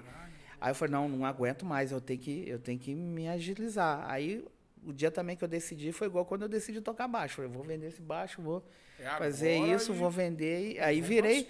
Aí virei mega vendedor lá do negócio, aí fui parar em Volta Redonda em 2003. Já Fiquei, com o escritório. é. Seu. Aí depois o escritório caiu. Cara, é, é assim, né? Altos e baixos. É, né, a mano? vida tá, a vida o tempo todo, né? Tá, lá, Tá te dando porrada. Tá te dando e aí você porrada. tem que chegar e falar, eu vou encarar ou volto. Tem gente que, tem gente que não tem escolha. Cai. Tem gente que tem escolha. Eu tinha escolha. Eu podia voltar pra Petrópolis, bem ou mal, eu tinha a minha casa. Não ia passar perrengue. Eu falei, não, de volta. vou, vou aqui. Vou aqui, né? lutando. Se você, se eu tenho um filho, esqueço música. Nessa fase. Se eu É. sou novo, eu falo isso pra molecada. Você só não pode fazer um filho. Se, eu, artista meu, que eu, fa- que eu gerencio carreira. Só não faça o filho, que se você fizer o filho, eu vou ser Acabou. o primeiro a falar que você tem que trabalhar. Isso aqui, se você não tiver fazendo sucesso, ti- tiver que fazer o corre da música e você lançar um filho, ou você já está encaminhado, já tem um caminho, já tem uma base de. Já tá ganhando se você não tiver, se tiver que começar do zero mesmo, É osso. se né, você não mano? tiver no zero, vai trabalhar, cara. Porque Vai ser difícil. não, vai, vai ser difícil. Você não vai largar o teu filho para ir para uma cidade grande. Né? É a, única, a única questão minha é essa. Senão, tirando isso, cara, a, a música é o primeiro, assim, era, era o foco meu, né? E aí, o que, que foi a virada de chave nessa época que fez você voltar a trabalhar Então, com a aí eu, música eu e fiquei trabalhar até de fato final de do- até 2005, até o começo de 2006 eu estava em Volta Redonda. No meio de 2005 E eu era um tava escritório do quê? De É isso que eu música? perguntar, fazendo Não, era um nada escritório de música? venda de livro. Ah, você montou uma parada com É, a empresa montou o escritório e eu fui meio como um gerente, assim. Ah, e ali eu quando, cheguei a conduzir 40 pessoas, motivando o pessoal Aonde era pra lá em rua. Volta Redonda? No centro de Volta Redonda, no Aterrado, um bairro No chamado Aterrado. Aterrado. Minha família mora lá no É, então, Aterrado. então, cara, e aí, que doideira. em 2005, eu decidi voltar pra música. Aí eu montei uma bandinha lá, comecei a, me- a alimentar isso de novo, né? Em Volta Redonda. Em Volta Redonda ainda, porque eu tava lá, lá Certo. virou a minha base. Sim. Aí o escritório foi caindo, caindo, caindo. Eu comecei a vender livro na rua de novo, mas só que eu já tinha mais a manha, botava um valor um pouco maior, já tinha uma equipe que ainda trabalhava comigo. Eu ia me virando. Eu, é assim, não, não, dava nem para ir para frente, nem para trás. ali. Tava sobrevivendo. Meu, meu irmão foi morar lá comigo, então meu irmão arrumou um emprego, então a gente dividia. Meu irmão também na batalha, querendo seguir no caminho dele. Aí, assim, consegui equilibrar. Aí, em setembro de 2000, em, em julho de 2005, o Sérgio me liga para fazer um show. Ia ter um show, é, três datas em Porto, em Porto Alegre. Ia ser uma, ia ser um DVD. Com os mutantes. Não, o, o Sérgio Dias, Ah, carreira Sérgio dele. Dias, Essa carreira época eu nem dele, falava tá. em Mutantes ali, 2005. Aí, aí tocando o som dele, tocando algumas músicas de Mutantes e tal. A gente tocou no John Bull lá em Porto Alegre, duas datas Caralho, e outra de um hora, DVD. Quando chegou em setembro, o Sérgio ligou pra mim e falou assim: ó, tem um show em Londres. Caralho. Vai tirar o passaporte e tal. Aí eu falei, caralho, nunca viajei pra fora. mas, Rockstar, caralho. irmão, É. tá ligado? Aí fui tirar o passaporte, eu em Volta Redonda vendendo livro na rua, porque eu já tinha voltado a vender livro na rua, Sim. porque tava não, Com passagem pra- comprada pra Londres. E assim, eu falei assim, pô, eu tô aqui no BNH cobrando e sexta eu vou pra Londres. Aí vou ficar lá até a outra sexta e volto. Aí e quando eu voltei, caralho, eu tava em Londres, agora eu tô aqui cobrando Tá livro que pariu, que bosta. cobrando os caras que estão me devendo aqui. Mas é, mas aí segue. Mas foi. Isso é um exercício que é justamente isso, que é esse exercício de combater o ego. É isso que eu, que eu lido. o Aí eu volto mesmo, né, nessa coisa que eu bato tecla em Petrópolis, pros artistas que eu lido, pros outros, que é isso. Os caras estão se achando por. Cara, Cê- a- você tem que estar pela música. Porque um dia você tá ali tocando num barzinho, ou você não tá fazendo música, outro dia, que foi o meu caso, estava no Hollywood Bowl. Aí, ó. Entendeu? Eu tava vendendo livro quando o Sérgio me ligou para estar em Londres. Oito meses depois, eu tava tocando no Hollywood Bowl em Los Angeles para 20 mil pessoas. Num- num- em julho, verãozão, com uma calça que eu vendia livro na rua. Que era a calça que eu tinha, entendeu? Então, assim, tipo, a música ela te leva para lugares e você só tem que estar preparado para lidar com isso, sabe? Não precisa essa marra, sabe? Ah, eu sou especial. Tem uma frase do, do Dave Grohl que é assim: como é que alguém pode se achar tão especial por fazer uma coisa simples como tocar guitarra? É coisa simples. Difícil é projetar foguete na NASA. Isso é difícil. Puta né? que pariu, eu acho os dois difíceis. Não, É. tudo bem. Não tô falando que é, não tô falando que é fácil tocar Não, sim, guitarra, não. né? Você, é, você tem que se dedicar, mas Sim. pô, é muito mais complexo Não, você lógico, projetar o é fogo e lógico, muito mais lógico. responsabilidades Não, Isso, isso sim. pro cara se achar mais especial, É isso né? mesmo. Pô, é- e o cara se acha especial porque tá tocando guitarra, porque tem um palco que é foda, reconhecido. mano. Então eu sempre, eu sempre carreguei isso pra mim, assim, se- sempre, isso sempre foi uma, uma, uma questão minha, assim, não é uma coisa de falar, pro- eu falo, tô falando aqui com vocês hoje porque hoje eu tenho mais vivência pra poder falar isso e não Sim. parecer que eu tô tirando uma onda. Quando- Eu com 30 anos, isso vinha na minha cabeça. Assim, caraca, eu tava vendendo livro, agora eu tô fazendo turnê nos Estados Unidos, tocando no Hollywood Bowl, tocando no filme onde o Hendrix tocava. Puta, E, e agora eu tô aqui na Granja Viana, e eu tô contando dinheiro aqui porque não vai ter mais show esse ano. Aí, E assim vai, cara. E, e, sabe, tipo, E até hoje é mais ou menos assim, Vini? o que? O, Viver entre uns altos e baixos, Não, incerteza cara, da porque parada. assim, é, a, tenho a minha mulher que é foda.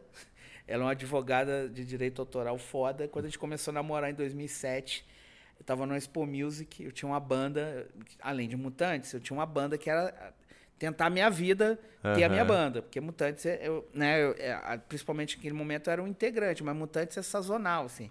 Eventualmente a gente faz as coisas, Faz não é uma paradas. banda de, do ano inteiro tocando. Até hoje. Até hoje. Hoje, hoje, festivais- hoje mais ainda, porque o Sérgio já tá setentão, então hoje é, hoje é mais raro ainda. Então, assim, tipo, ela, a gente tava assim, ela falou, não, você tem que aprender a compor, você, você poder ganhar direito autoral e tal. Já tem mais uma fonte de renda É. também, né, mano? E aí eu, fa- Olha aí que eu louco, fa- veio dela essa ideia então. é, aí Vini. eu falei assim, eu falei, pô, eu tenho a minha banda, eu faço os riffs na minha banda, eu também sou compositor lá. Tua banda não vai dar certo, você não entendeu ainda? Eu falei, Ai, caralho. não tinha ouvido essa ainda. Advogada. Ela ainda né, não tinha falado isso doutora. pra mim. Já tomou aquela chacoalhada. É, porque eu tava ali, eu, eu cheguei a um ponto ali, tocando com Mutantes, que eu fiquei louco aqui em São Paulo, porque assim, era uma banda com puta som maneiro, bem feito. Eu, eu vendi um baixo, de novo, eu vendi Ah, aquele. de novo? Depois eu vendi um outro baixo que eu tinha quando eu tava em Volta Redonda, eu comprei um baixo lá. Não era um baixão, um Tajima lá, cinco cordas, mas assim, era um baixo meu, que eu comprei. Pô, gastei uma grana nele. Tem um eu valor, fui, né? Eu fui e vendi para poder fazer uns CDs, imprimir uns papéis, uns, uns releases da banda, para eu poder ir nas casas de show para vender a banda. Sabe que a gente, a gente gravou em estúdio, A sua banda. a né? minha banda. E os caras, não, porque aqui a gente só toca pós-punk, ou emo, não sei o quê. Eu falei, ah, vai pra puta que pariu, cara. Porra, que coisa tosca do Bosta. cacete, Tosca. cara. Bosta. Pô, tu não tem uma data aí, não tem um dia que é caído que você pode botar uma banda boa assim, que faz um outro tipo de som. Não, não sei o que, não sei o que. Volta falei, ah, pô, Redonda, né? Volta Redonda é uma... Não, isso é em São Paulo já. Ah, isso já era em Isso é São Paulo. São Paulo. E assim, e o cara chegando pra mim, eu me lembro que foi na casa, eu acho que era Inferno. Aham. Mostrei. Na o Augusta? cara- é. O cara falou assim, meu amigo, pra você tocar aqui, você- ou você traz público ou esquece. Nossa ideia, mano. Aí eu saí, humildemente, assim, puto, mas assim, tipo, não vou falar nada pro cara. E aí eu saí e comecei a rir. Eu falei, caralho, semana passada eu tava no Lincoln Center em Nova York. E esse bunda rachada aqui falando que eu não posso tocar aqui se eu não tenho é público, foda, cara. né, Eu tava lá. É Que claro que eu não pica, tava né? falando, a banda que eu tava mostrando pra ele não era Mutantes, Sim. mas assim, a minha vida, ele tava falando isso pra mim. Ele chegou peito de pomba pra cima de mim. Falou, ele, ele olhou pra mim e falou: Eu vou esculachar esse cara. Porque, pô, um cara educado não ia fazer É isso. lógico. Né? Lógico O cara falou: Pô, senão- amigo, me, valeu, pô, dá o teu Vamos contato. Se, contato, se rolar uma é. parada, eu te falo, mas eu vou salvar o teu contato aqui, vou ouvir o som.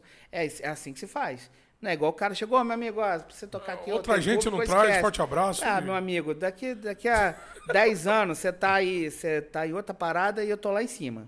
É eu, isso, eu né? prefiro pensar assim, não precisa discutir com o cara da carteirada, embora e pensar assim, sabe? verdade. E a vida segue, né? Porque às vezes você tá no alto, às vezes você tá embaixo, né? E aí, enfim, aí quando ela falou isso pra mim, eu falei, puta. Aí eu fui trabalhando isso na cabeça. Aí um dia eu consegui trabalhar com trilha e eh, fazendo coisa pro SBT e tal. Tive uma oportunidade e dali eu me estruturei. Pode Aí crer. o Henrique, que é tecladista também nos Mutantes, ele, eu, eu chamei ele, ele é o cara que eu confiava para poder trabalhar comigo nisso e produzir junto. E aí hoje já tem 12 an 13 anos que a gente faz esse trabalho. Puta, que E a- da hora, né, a mano? gente Tá tem vendo? mais de duas mil trilhas, assim, tocando. Caralho, é, mano. em SBT, em TV a cabo, e isso gera rendimento. Ele- Pô. eles não me pagam nada, assim, não tem cachê. É, eu faço Certo. e, eu, e arrecada isso. Seis Ah. meses depois começa a entrar uma grana daquilo. entendi. Se aquilo Porque sair do você ar... registrou É, eu, e eles eu- pagam direitos autorais pra autor. você. É, não, é, ele- eles pagam o ECAD, o ECAD É, o ECAD, arrecada o ECAD e repassa. Ah, tá. É, É, relativo à programação. E aí eu recebo. ECAD é o disso. cadastro dos músicos e É, o ECAD é o autorais, de tudo, sistema né? de arrecadação de direito Certo. autoral. Aí você Então a se- TV. Você tem que se filiar a um negócio, né? É, a Abramos ou o BC É, e o tal. BC e tal. E, eu, e com ela eu fui aprendendo isso. Então, assim, eu fui aprendendo Super necessária essa visão, né, É, mano? como ter uma editora de música, o que, que é um selo, o que, que é uma. Aqui na Aí empresa eu também a gente tem um braço musical. Depois eu te Aham, mostro aqui, depois legal. que acabar a notícia. A gente tem um estúdio. E a Maneiro. gente tá aprendendo isso também. É, então. ECAD, aí se cadastra. É, tem toda a parte autoral, tem selo. a parte da gravação. Sim, a de- aí eu exatamente. fui aprendendo, aí, aí né, vai desenvolvendo minha vida. Aí eu passei. Agora tá mais fácil, mas antes era uma coisa mais burocrática, né? Pois é, aí eu passei por esse processo Cafá, todo. você viu mudar, né, o lance da gravadora pra Sim. agora ser muito mais É, fácil as de gravadoras sair, né? continuam sendo grandes, mas quem não, não tá em gravadora tem Tem oportunidade. uma oportunidade, exatamente. Que é o que antigamente não tinha, né? antigamente Era um não tinha. monopólio das É, gravadoras, antigamente era né, monopólio, era, era elas que decidiam quem ia fazer sucesso. Que foda, e aí a né, gente achando que o Brasil era limitado, que não tem muito artista, ah, não tem muita banda de rock, ah, não tem não sei o que de rap. ah, Na não tem real, não sei o tava que que é. tudo na mão dos Verdade, porque caras. gravadoras é um bando de Zé Ruela, do clube do decide o que de toca. velho. Né? Não é a frase do Paulo Leminski lá, que o poder é o sexo dos velhos, né? Entendeu? Sexo. É É que isso. faz todo sentido. É um bando de velho que, de- É. que quer determinar o que, que todo mundo tem que ouvir. parada. é. Aí se quebraram, porque quebraram mesmo, espatifou, porque no, tem até um cara de gravador que fala que no tsunami a música tava na cadeirinha da praia, assim, a primeira, né? É. Foi atropelada, é isso, quebrou. As gravadoras começaram a explorar artista, fazer. pegar dinheiro até em show, porque não, não faturava mais nada, né? Mas é que, na verdade, também um músico, ele adquiriu informação, né, mano? Então, mas a Começou a tecnologia que internet, fez isso começou a tudo. internet, tudo bonitinho e tal. O pessoal começou a entender É, mais, cê- né? você, por exemplo, todo mundo que está aqui, ó, editando, que edita vídeo, que faz captação, todo mundo com acesso a YouTube, Isso aqui Né? mesmo, né? Isso, Isso aqui, aqui, há ó. 15 anos atrás a gente não fazia dentro, se não fosse dentro não da, ia da saber Globo, como tá é o acesso É, à tecnologia, o equipamento está com valor acessível, sabe? Um microfone desse é muito fácil hoje, antigamente era impossível. É verdade. Né? Há 15 anos atrás, esquece. Pô, para ter um microfone condensador, de não sei o que, câmera, era é. impossível você ter. Hoje você tem um monte de É tecnologia. verdade mesmo. Então, assim, inclusive com a música. Então, assim, tipo, não à toa é o streaming que possibilitou isso. É isso. As pessoas voltaram a gastar dinheiro com música. E assim vai, né? Uma coisa leva a outra, né? E foi nessa mudança da atualidade que você começou a trabalhar com o rap também, é, o mano? rap foi em 2017. E assim, eu fui pro Rio, aí eu, aí eu tenho a minha casa lá em Petrópolis, que tem um espaço maneiro e tal. Lá, lá eu montei meu. Porque eu já tinha aqui, quando eu morava na, na Vila Mariana, eu tinha uma garagem que eu montei o estúdio lá. Eu fui ganhando dinheiro com trilha e fui e fazendo turnê com mutantes. né? A gente fez. A gente vai fazer a 15 turnê agora. Caralho, Vai ter da ainda, ó. É, agora em outubro, novembro vai. Foda. Só pra não deixar passar, como que chegou o convite? Fala assim, ó, meu. É mesmo. Ah, 2006, quando. Vem que agora você assim, vai fazer eu, parte. eu, eu, eu tinha Imagina, morado com o. Sérgio, fui pra Volta Redonda, tava vendendo livro, Foda. voltei a tocar com ele. E, e, e no começo de 2006 eu fui na casa dele. Aí a gente conversou, eu falei que eu tinha ideia de algum momento voltar para São Paulo, mas deixei quieto. Aí voltei para Volta Redonda para vida, falei, vou tentar arrumar um bar para tocar, vou me Certo. virar. Aí eu, eu tinha alguns problemas lá, financeiro, emocional, sozinho, muito tempo lá em Volta Foda, é Redonda. foda. Aí um dia eu fiquei bem mal e mandei um e-mail pra ele falando que eu tava mal, eu tava me- meio numa depressão assim. Aí eu aí à noite eu fui ver o e-mail dele numa lan house Te respondeu. e aí ele tava assim, volta pra casa já, não sei o que, não sei o que. Aí eu liguei pra ele, ele Olha. falou, ó, vou te depositar o dia da passagem, você vê amanhã. Aí cheguei, no dia seguinte, cheguei lá. Largou tudo em Volta Redonda e já voltou. Peguei direto, cheguei na Granja Viana, porque, porra, desci na Tietê até a Granja Viana, é, um uma- rolê. É um É um rolezinho. Viadinha rolezão. forte, ó, e eu, eu conheço bem porque eu fiz as duas vias, ou por Não, é. Pinheiros ou pelo trem. Não, é Nesse rolê, dia eu rolê. fui pelo, fui pelo pior que casca que é o trem. Você desce lá em Carapicuíba, Carapicuíba, no cu da mesmo. cobra de Carapicuíba. Demora pra caralho. Sobe aquela avenidona toda, cheguei lá na granja e foram me buscar indo de carro. Porra, quando eu entro na casa do Sérgio, tava na mesa assim, o Sérgio, o Liminha, o Arnaldo Nossa, e o que doido. Dinho. Só não tava Nossa, Rita que Lee, só Você a não informação desmaiou? dos mutantes. Você não desmaiou? Porra, eu Que fiquei doideira, chocado, eu olhei mano. assim, caralho, os caras. Eu, eu, eu, assim, eu não levei um susto profundo, porque o Globo já tinha feito uma matéria que podia ter a volta. Ah, entendi. Nossa, bizarro. e- mano. só que quando eu perguntei pro Sérgio, o Sérgio falou que era boato, que não tinha nada daquilo. Quando eu vi, aí eu linkei na hora, né? Aí você já falou, Caralho, vai acontecer. Caralho, vai rolar mesmo, caralho. Dei aquele. né? Mas Um assim, choque. e quando eu entrei, ficou aquele silêncio todo mundo olhou pra mim. Todo mundo já fez assim, ó. Aí o Sérgio virou e falou assim: ó. Esse a- é o Esse é cara. o Vini, tá vindo lá de volta redonda e o Arnaldo só fala em trocadilho. O Arnaldo, quem. E ele falou desse jeito assim, né?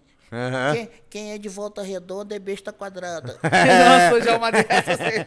Esse é foda. Ele, tudo é trocadilho. E ele lança tudo de prima, assim.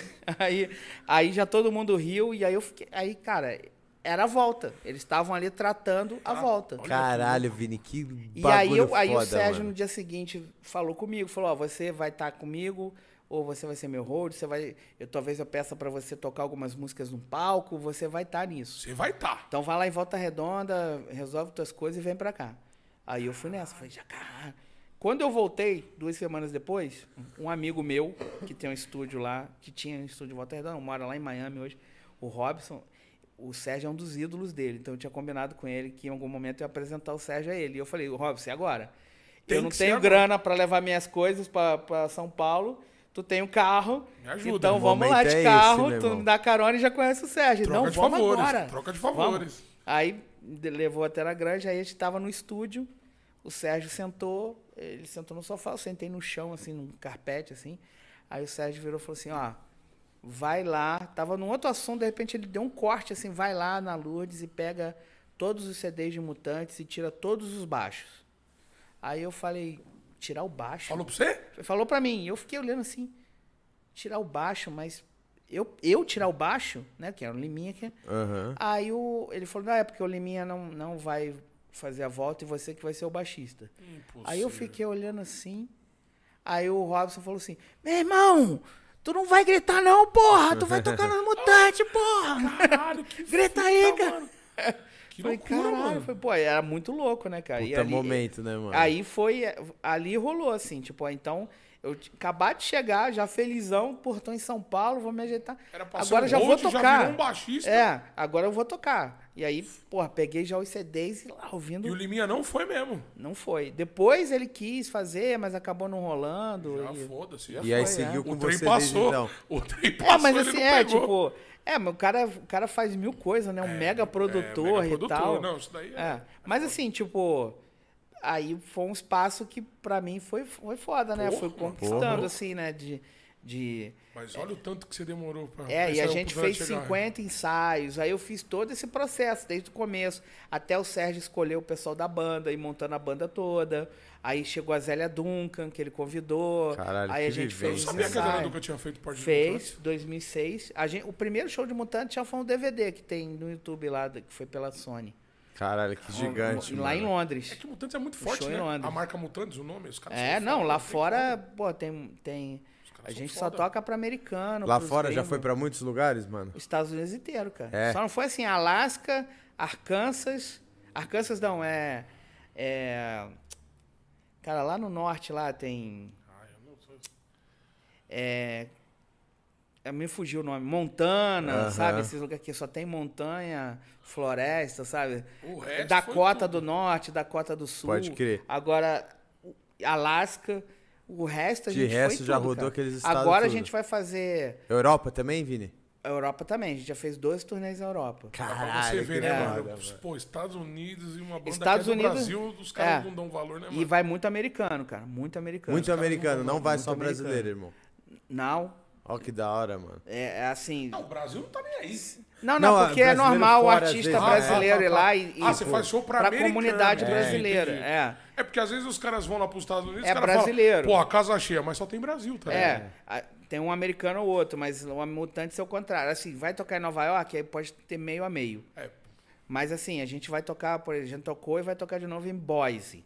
Aí da Lembra que Nossa. tem aqueles programas na Bandeirante lá que alguém que pegava um tanque e saia fazendo Sim, merda na sim, rua? Ela, no estado de Idaho.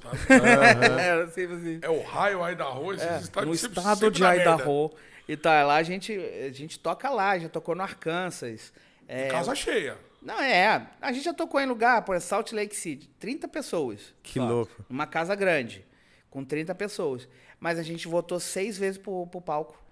Que a galera foi até o camarim aplaudindo assim, pedindo mais, e a gente voltando e repetindo Olha música. que, olha que bagulho louco. E a tá galera. e não tinha um brasileiro. Porque E é o Sérgio você sempre falou ele da pergunta: música, tem né, algum mano? brasileiro na casa?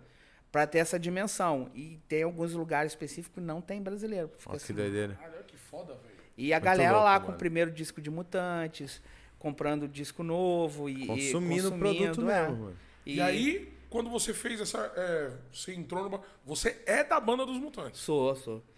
Depois, assim, quando foi 2008, o Sérgio meio que.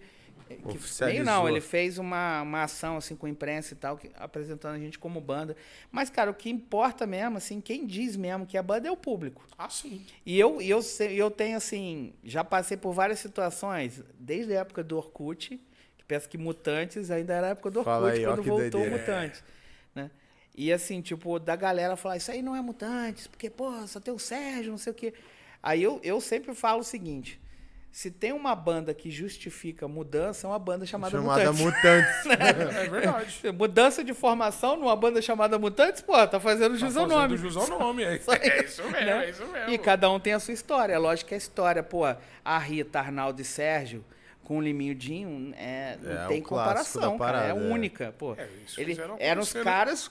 Eu tenho muita liga com isso, que é você estar numa idade que você tá vivendo o som que está sendo feito. Qual o som que está sendo feito hoje? É o trap, É é, o trap, drill, é funk. né? É drill, é isso e, mesmo. e aí a molecada que hoje tem 20 anos está tá ouvindo esse som, ela está conectada com o que está acontecendo. É, Mutantes, com a Rita Lee, Arnaldo Sérgio, estava conectado com o que estava acontecendo. Mutantes Total nos anos essa parada. 70 estava conectado com o progressivo. Depois, eles se conectaram com outras coisas. O Sérgio é ultra anos 80. Ele morou em Nova York em- nos anos 80.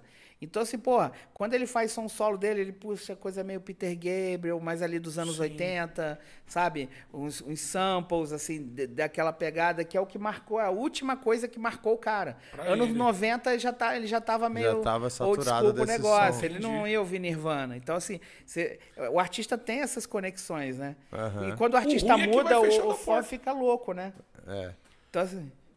Puta, é foda. É, é- é- isso É, um a gente bagulho fazer, a gente já gravou três discos de Mutantes com música própria. Certo. Não não tem comparação, não é impossível comparar com, Com é o só que um tra- foi a mas qual é o lado legal Porque disso? outras pessoas, outros bagulhos, Exato. outros hypes, outra... Qual o lado legal? Além de ter algumas coisas, várias músicas interessantes, tem o primeiro disco que a gente gravou de música própria, tem oito letras do Tom Zé. Olha que então, louco, mano. tem um monte de coisa maneira. Tem uma letra, porra, Mano, o que- Tom Zé deve ser um cara doido. Porra, ele tem uma Deve letra dele que é assim, é. se, o ABC, se um ABC no meu peito coubesse, de lá eu tirava um S. Se a Aí. saudade viesse, eu cortava esse S e cada pedaço um anzol. Aí. Eternamente contigo num branco lençol. Porra, Ele é é foda, muita... Tom Zé é foda. Tipo, cada frase que ele manda, você já imagina uma cena, assim, sabe? Aham. Desenha na cabeça, Tom Zé sabe? é foda. então ele tem, tem uma outra letra que ele corta as palavras no meio. Mas você entende. Bem de manhã cedo, bate no desespero, sem você no Sim. travesseiro. Sabe? E você pega o que ele tá falando e tudo. E isso cabe dentro da cara, mano. melodia, Foda. sabe? Então tem coisas muito legais de música, de, de gravação, de estilo, de. E, mas Mutantes é Mutantes lá e aqui é uma outra pa- parada. E qual é o lado legal disso, além das músicas legais que tem? É que é uma banda, que, que é uma coisa que é o Sérgio que tem isso, que ele, como artista, ele fala: eu não vou viver do passado.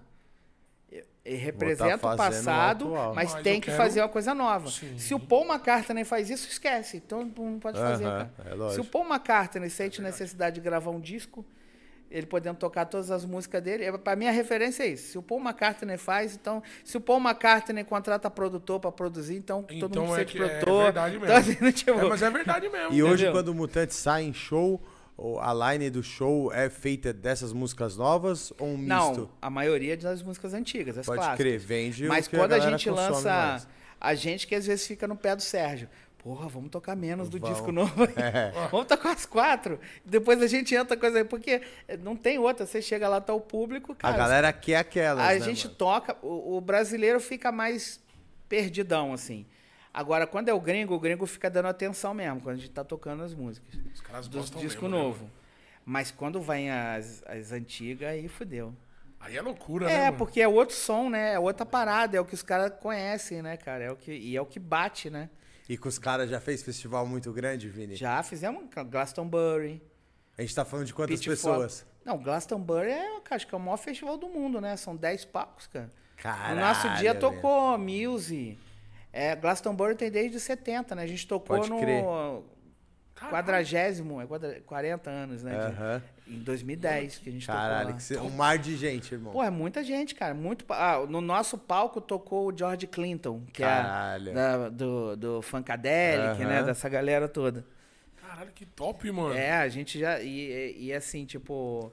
E fazendo turnê, né? Começou no Glastonbury, mas aí a gente foi pra Europa.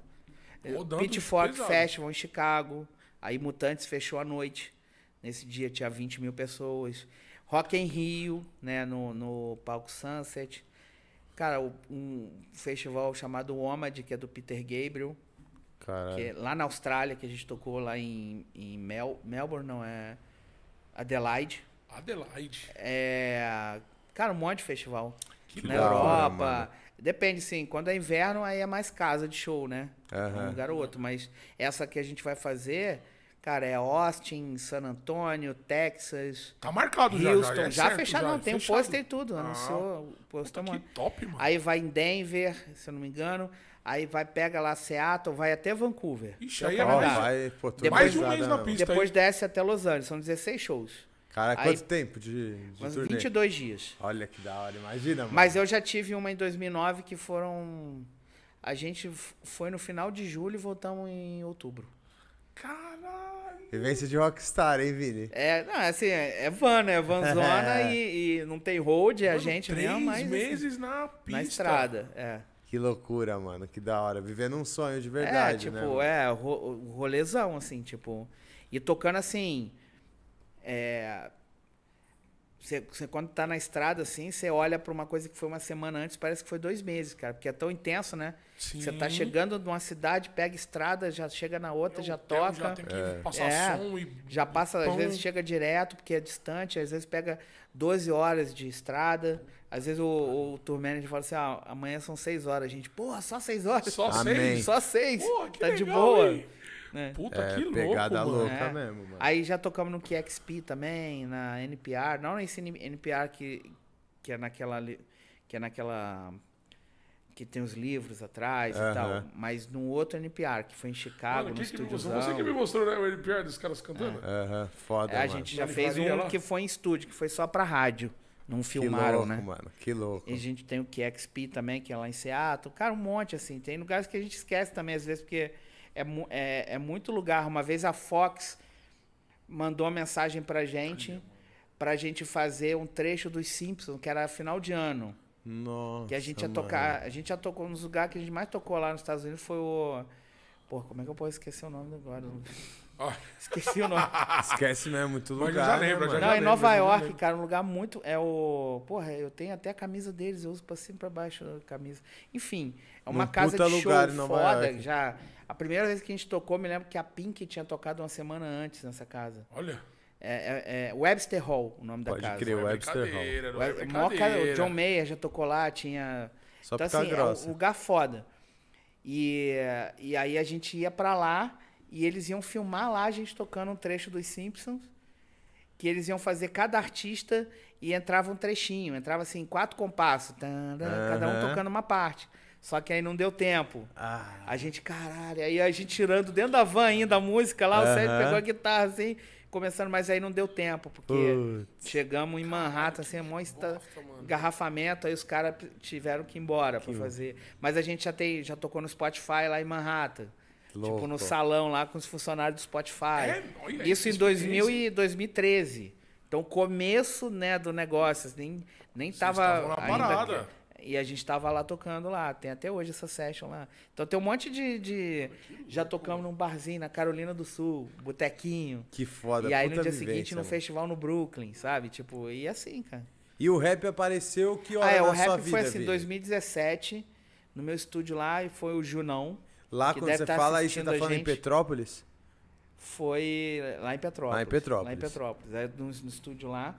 Aí o Junão chegou pra gravar a batera da banda dele, de baterista. Aí ele falou, pô, dá pra pôr um vídeo aí que, que os caras da Um Quilo lançaram uma música minha aí e bateu um milhão já de views. Aí eu falei, cara, o que, que é um quilo, cara?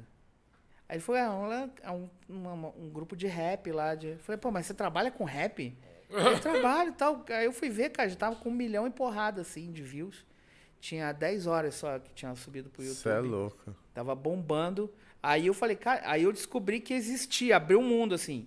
Um Que eu deu não, que eu não tava. estourada. Porque eu tava esse rolê de trilha, de outras coisas, de to- tocar. Eu Outro não. mundo, né? Eu já eu tinha perdido já o bonde do, do Raikais, Cone Crio, Clandestino, toda Cone essa Crio. galera. Não tinha a menor ideia que existia essa Que galera. tava rolando, o cenário já tava fervendo, Já, já, né, mano? eu, eu, eu acompanhei até o MC e o Criolo. Pode que aí crer. era a época que eu tava no corre aqui em São Paulo, vendo de banda. Os caras que começou a esquentar esse cenário. Aí já, não É. tem mano. como não ver, Trama virtual. estavam... Era trama virtual, aí a trama também tinha um É, negócio de estúdio, aí eu, terminando. eu vi o MC da lá fazendo. Falei, pô, esse cara é foda. E aí vendo os, os, umas, um, ainda a MTV Falando em festival e o MC, assim, aí eu, aí eu me conectei ali, criolo, aque- até aquela fase ali acabou a MTV, né?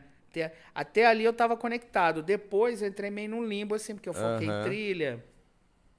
Então, aí eu fui descobrindo com o tempo que tinha rolado já isso, ou seja, estava em construção. E que o cenário E tava, tava na fase 2017 ali, que era rolando um quilo, Pineapple, surgindo essa galera. Aí eu falei, bom, cara, aí meio de 2017. Deixa eu ver o que Em tá 2018, eu e o Júnior, a gente resolveu fundar, que é o Fela, né, que eu tô até com a camisa do Fela aqui, Boa. que a a gente, a gente montou, e ali eu falei assim, bom, O Fela é o nome da produtora de vocês? é o Fela é um selo de rap. Ah, então é um selo. É. E assim, tipo, ali eu, ali eu falei assim, bom, agora tem que estudar. Não dá pra eu chegar Ai. aqui, ah, vou chegar agora na cena e vou fazer. Tem muita gente que pensa assim, né? Aham. Aí arruma um investidor e torra o dinheiro do, do amigo, né? Não, torra e Ou não torra o nada, próprio né? dinheiro, né? já é, era. não- Aí eu falei, não, tem que nenhum. estudar. Aí a gente, a, a gente montou, o Júnior fez a primeira produção, assim, em junho de 2018, e a gente só lançou o primeiro EP, o primeiro lançamento, no final de 2019. O Júnior é de, do, O Júnior, Júnior Aires, ele que compôs essa Dor Igual Concreto, que é essa música que estourou, Uhum. não, que, que hoje tem quase 160 milhões. Mas ele é da um quilo? Ele não, era, ele era da um não, quilo? ele não era da um quilo. Ele, ele fez uma música. Aí o caras- Gabrá, que era Certo. ligado a um quilo, que, que levou Salve essa Gabral, música. Gabral é monstro. Gabral, Gabral é já fez. parceiro, E o é Júnior tava junto também. É, o Junola, o. Junola é foda. É. Então, assim, tipo, ali, ali a gente. Ali, ali deu essa liga pra mim. E eu sempre fui ligado com o que tá acontecendo. Sempre atual, Se né? eu pensar em música, eu tenho que conectar com o que tá acontecendo. Certo. Eu, eu, eu me frustrei com o indie aqui em São Paulo. Que o, o indie surgiu aqui, o indie rock, né? Que tinha as Aham. bandas. Mas eu falei, puta, os caras são muito, assim, relaxados, assim, não quer tocar bem, sabe? É, é, é, é uma crítica que eu Foda. fiz na época, assim, tipo, o cara é roqueiro, aí quer ser meio MPB, aí não o dá. cara não faz nem, nem música brasileira Nenhum, bem nem e, nem, outro. e, nem, e nem rock, sabe? Fica uma coisa meio. E tudo fica merda. parecendo Los Hermanos, né? Um- no, no, no acento do. Porque o Los Hermanos é foda que um É. monte de hit.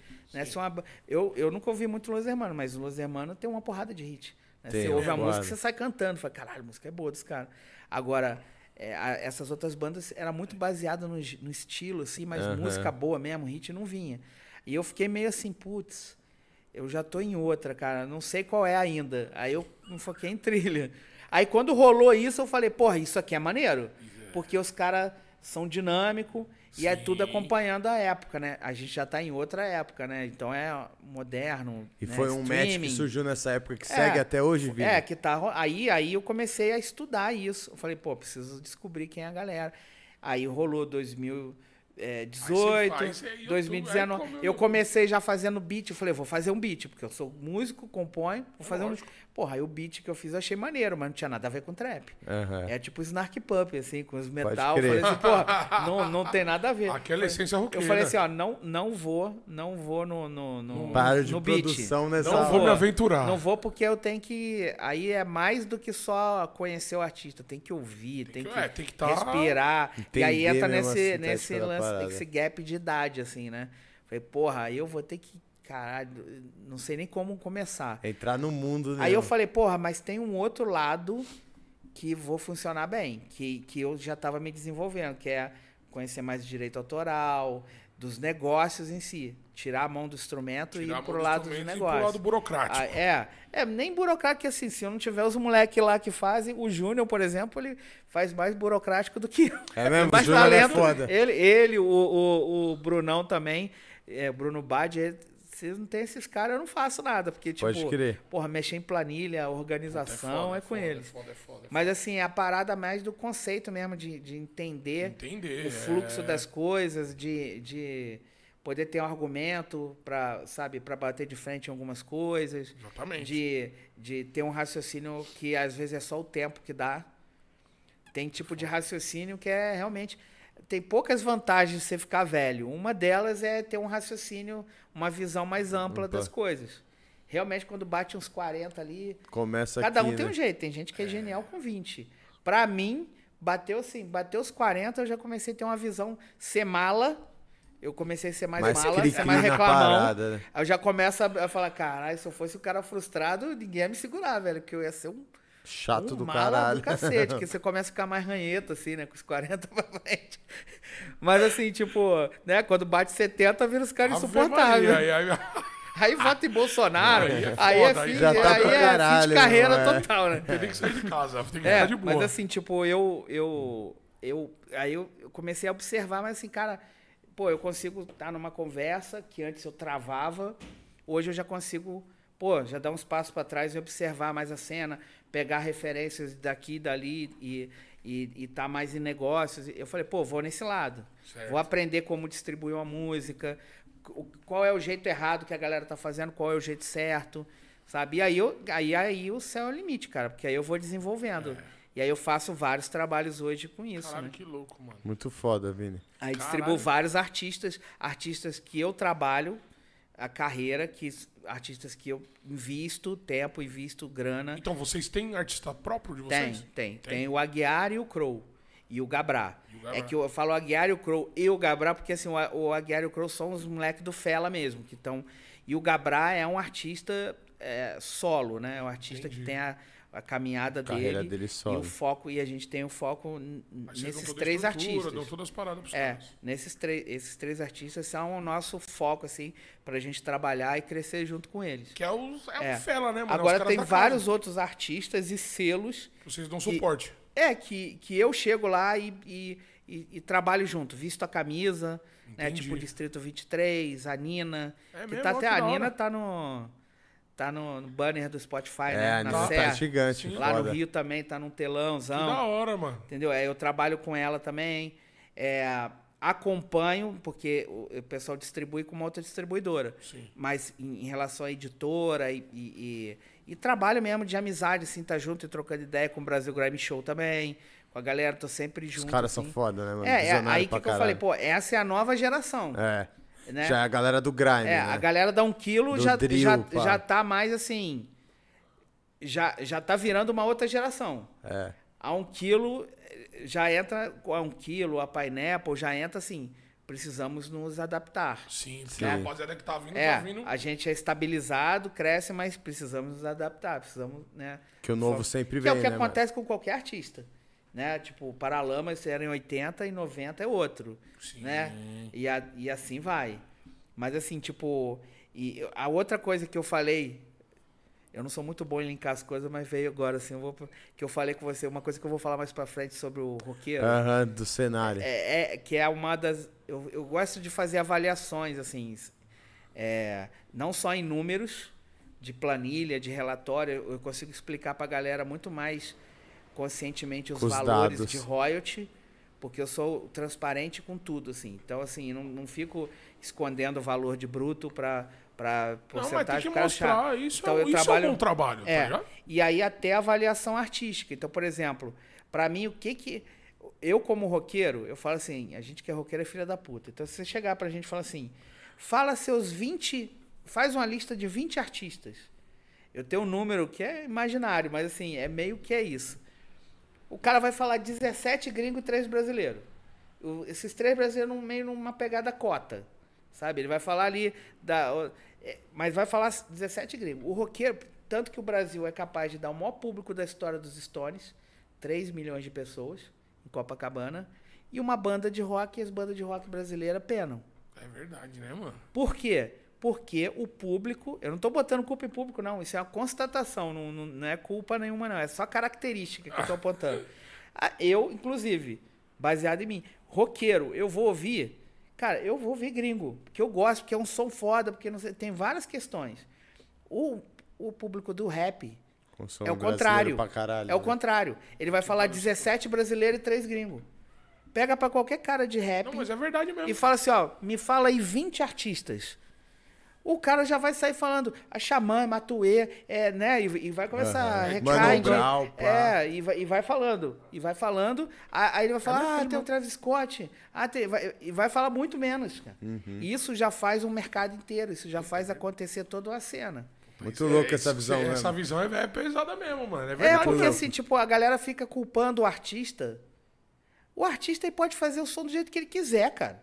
Se você não gosta do som do cara, ou ouve o som do outro, ou faz o teu som e vê se, vê se é difícil ou fácil.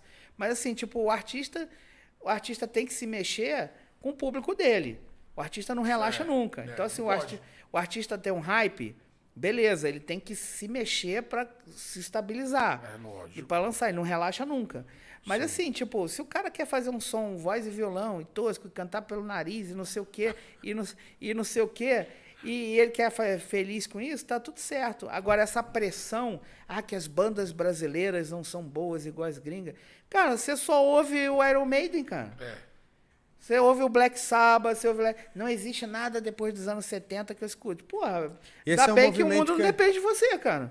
E esse é um movimento que eu acho que a gente vê muito do Brasil com N coisas, né? Tipo, a gente tava falando da Ancine antes, E o cinema É. brasileiro eu vejo passar pela mesma coisa. Tipo, a gente quando vai falar de cinema brasileiro, fala, você pega e fala assim, ah, pô, o Brasil não sabe fazer filme, meu irmão. Pô, uma merda o cinema É. brasileiro. Você vai perguntar pro cara, pô, o que, que você assiste? O cara não viu um Bacurau. O Não cara não, ver, viu é. um Central do Brasil. O cara não viu nenhum filme do É. Brasil mesmo. Mas ele, pra sentar o pau, ele tá sempre É. ali pra falar Não, e o mal, cara né, fala mano? assim, pô, o cinema brasileiro não, não chega perto do de fora. Não chega mesmo. Olha o Compara que com a faz sem a Argentina, não renda, tá chega. ligado? Mas vai chegar se o cara tiver orçamento Uhum. e trabalho. Pô, o cinema lá fora chegou porque é muito tempo de É trabalho. muito tempo. Pô, é muito E muita tempo de grana investida, né, mano? É, cara, de conhecimento, é uma porrada de coisa. E a maioria dos países, os Estados Unidos, não é referência, cara, pra nada. Se o, se você, que- o- se o mundo tiver o padrão Pra de nada. vida do americano, só cabe um bilhão e meio de pessoas no mundo, cara. Então, assim, não dá pra ter. A gente tem referência cultural. Isso é maneiro. O americano é foda. Você vê o que, que pode dar o investimento, conhecimento, onde pode chegar. Entretenimento dos Isso caras é foda. sinistro, né, mano? Isso é em, em vários, em vários sentidos, mas assim, a referência econômica, assim, tipo, ah, aqui tem que ser igual lá. Porra, não dá. Não dá. Porque para eles terem a vida deles e a estrutura deles lá, porra, o chinês tem que trabalhar por pouco, o africano tem que morrer de fome, sabe? O brasileiro Sim. se fuder. É isso mesmo. Entendeu? É, é, é isso, cara. É, Conta é, senão não fecha a conta, vi- né? Caralho, Total que bagulho isso. sinistro, né, mano? Vini, uma curiosidade minha, você que deve fazer até hoje essa ponte Rio-São Paulo Aham. sempre. Pra viver da música, você vê diferença um estado pro outro? Cara, a maior, por exemplo, a minha renda de trabalho, que o rap, eu tô fazendo esse trabalho todo bem construído, mas eu, eu ainda não tenho o artista que tá fazendo mil shows e tal, que eu ganho daqui e dali. Então, esse processo, eu consegui chegar num ponto que ele se paga e agora tô, tô indo para outros pontos, né? Eu, mas assim, tipo, a minha base é em trilha sonora. Aham. E, e 80% dela vem de São Paulo. Pode Eu crer. faço trilha para SBT, para TV a cabo. Então, assim, agora depende de que nicho que você tá. Né? Então, assim, por exemplo, se você faz. Se, igual a gente tava falando, né? O, o, o, o trap no Rio, o drill, né? Sim. O- Tá quantidade de artistas. Você pega Não, ali os do. Tá foda, o Pô, Rio tá foda. Se eu falar, se eu pensar só a barra e recreio, eu falo pra você Main Street, é, tem a Pineapple, aí se É for que a ali Main pro- Street é dona de 70% do Rio, se você for ali, se você for ali pra Zona Oeste e tal, aí você vai pegar o clã, sabe? E, e isso eu tô passando reto de vários. Nada mal, É, tudo bom. A Nada Mal, eu acho que é, eu Zona acho que é ali Sul, no né? Catete, é Zona É. Sul, não sei se é o Catete. Mas assim, tipo. Nada mal é do Saim, né? Não, nada mal é a do, do hatch. Ah, do Do hatch. É tudo vai- bom, é do Mauli. Você vai gerar, você vai ge- girando tudo, cara. A um quilo tá Pirâmide ali. perdida. Acho que sim. É, o Distrito 23, sabe? O Brasil Grime Show, coisas autênticas, coisas, né, assim, drill, né? te- É aquela efervescência. Sim. Então, esses artistas, eles não vivem do Rio. É o que eu falo. O Rio é um berço cultural e São Paulo é um polo cultural. Sim. Não que São Paulo não seja um berço e não que o Rio também não, Não tenha um um polo. polo. Mas assim, tipo, em, em- em bloco que eu sempre senti isso, São Paulo é um lugar que você toca. Você vai, né, você vai ter bar, você vai ter vai- até pela dimensão de São Paulo. Agora, uma coisa que eu sentia falta em São Paulo, não tô falando de hoje, tô falando de uma outra época, de banda de rock e tal. Que é a, a casa de show que tem ali na Vila Olímpia. É Via Funchal, não? Era. Tinha o que eu não sei o que Funchal, Tinha o Via? Funchal, É mas Funchal. acabou. Então, mas sabe que, então, mas é porque era naquela Santa- época. Vila? JK. Era, era uma era uma visão daquela época, então Aham. era Funchal, né? Aham. Hoje em dia, acho É que se eu uma não me puta engano. casa é... de show. Hoje, se eu não me engano, é Vila JK. Se eu não É, enganado. então, mas eu- a referência que eu tinha na época era assim, era uma puta casa de show que ia lá só ia artista grande. Aí tinha uma casa de show, tem uma casa de show lá, que agora também não vou lembrar o nome, às vezes esqueço o nome, assim. E ainda bem que eu não fumo, se eu fumasse, então não lembro de Puta nada. que pariu. É, tem uma casa no Meyer, que eu não. Que eu não sei se alguém vai lembrar, se alguém escreve no chat aí. Uma casa no que é tipo essa via Funchal. Aham. E lá, quando eu fui pro Rio, foi um maior choque, porque assim, tinha lá o, o rock. Tinha um nome lá, rock, não sei o quê, que eram só bandas do Rio ali, independente, que, que, que a casa abria pra, Pra receber eles mesmo. público e fazer. Aí você tinha um circo voador, que vai lá, pode ir um artista lá e pum, um artista que tá surgindo. Eu senti essa Circo diferença. voador é grande, né? Escovador É, é, se- foda. e é emblemático, é assim, foda. né? Então, assim, pra uma carreira, o cara poder botar que tocou no Circo Voador. Cê é louco. Então, uma coisa que eu senti em São Paulo que tinha essa segregação, assim. Um artista independente, Certo. ele circulava ali na Augusta, circulava nas casas, ti- tinha no. Tinha o Olímpia também, né? Na Lapa ali, uma casa de show grande. Tinha, então, mas é- é muito difícil esses artistas tocarem lá. Sim. Na, na- é, isso eu tô falando ali, 2013, 2014, 2012, aquela que é a área que, que é onde eu mais observei isso. Aham. Que foi logo depois eu fui pro Rio e vi esse choque. Então, assim, você viu um monte de artista talentoso aqui rolando, fazendo som, mas dificilmente você ia ver esse artista, você ia ver esses artistas girando aqui, Estúdio SP, essa galera. Você já vê o murmurinho. Muito a- mais restrita a Underground. Mas no Rio você viu o artista underground tocando num circo voador. Isso pra carreira do artista é Na foda. fundição foda pra direto. caralho. Sacou? Então, assim, tipo, na, é a fundição progresso. Fundição direta, Você né, tinha esses artistas. Isso é um choque que eu tinha no Rio. Que, que era maneiro, positivo, quando eu fui pro Rio. Aham. Que em São Paulo tinha essa coisa segregada, É assim. foda. Que, de você ver o artista. Porque eu sou muito. Eu olho pro independente, eu não olho pro cara que é grandão. O cara que é grandão, todo mundo quer. Tudo É tá verdade. andando, Tudo na né, minha mano? vida de trabalho, de música, eu sempre olhei as brechas. Nunca olhei pro, pro alvo grande. O alvo É grande mesmo, é o. mesmo porque ele é o que tá sendo mais olhado, então deixa lá os É, caras o alvo matar, né, grande é o liberalismo. É. assim, É, é, tipo é, o, é o mesmo. poder econômico que É. fica de olho em cima. É isso É, Você vai ser sempre vencido por isso. É isso mesmo. Agora, o, o, o, o underground é o que tá. O, é o pré-refletor, assim. É as falo, né? oportunidades. Ainda por cima no, no rap hoje, que é muito talento, a tecnologia ajuda muito. Pra caralho. Antes uma banda, e eu produzo, eu sei o que, que é, uma banda chegar no estúdio e conseguir tirar um som de bateria, esquece. Esquece. Eu fiquei quatro anos estudando som de batera, pra te, investindo em bateria, Aham. equipamento, pra tirar um somzão de batera, que a banda chega e fala, pô, eu quero gravar. O rap não tem isso. Você pega uma livraria de sample ali, E já o era. som já tá. O beatmaker É em uma hora, é duas horas já mesmo. fez. E hoje em Já acha tem um tudo. arsenal já de tá, beat, né, já tá mano? com o maior som, o cara já tem um autotune ali na voz, já cria a melodia, o cara já pegou a manha. Acabou. Porra, o- Acabou. os caras fizeram ontem até um spoiler, assim, tipo... Puta, mano, é foda. Hoje em Ontem dia... eu tava lá no estúdio, o, Ar- o Maple, que é lá do Fela, ele fez um beat lá, uma hora e pouquinho, ele fez o beat. Aí o Gabriel botou uma voz, aí veio o Rian Real Cria. Aí o Rian Real Cria, ele tava vindo, tava chegando, eu tive que sair pra passear com meus cachorros lá, fui lá em casa. Levou uma hora. Quando eu voltei, ele tava terminando de gravar a voz dele já.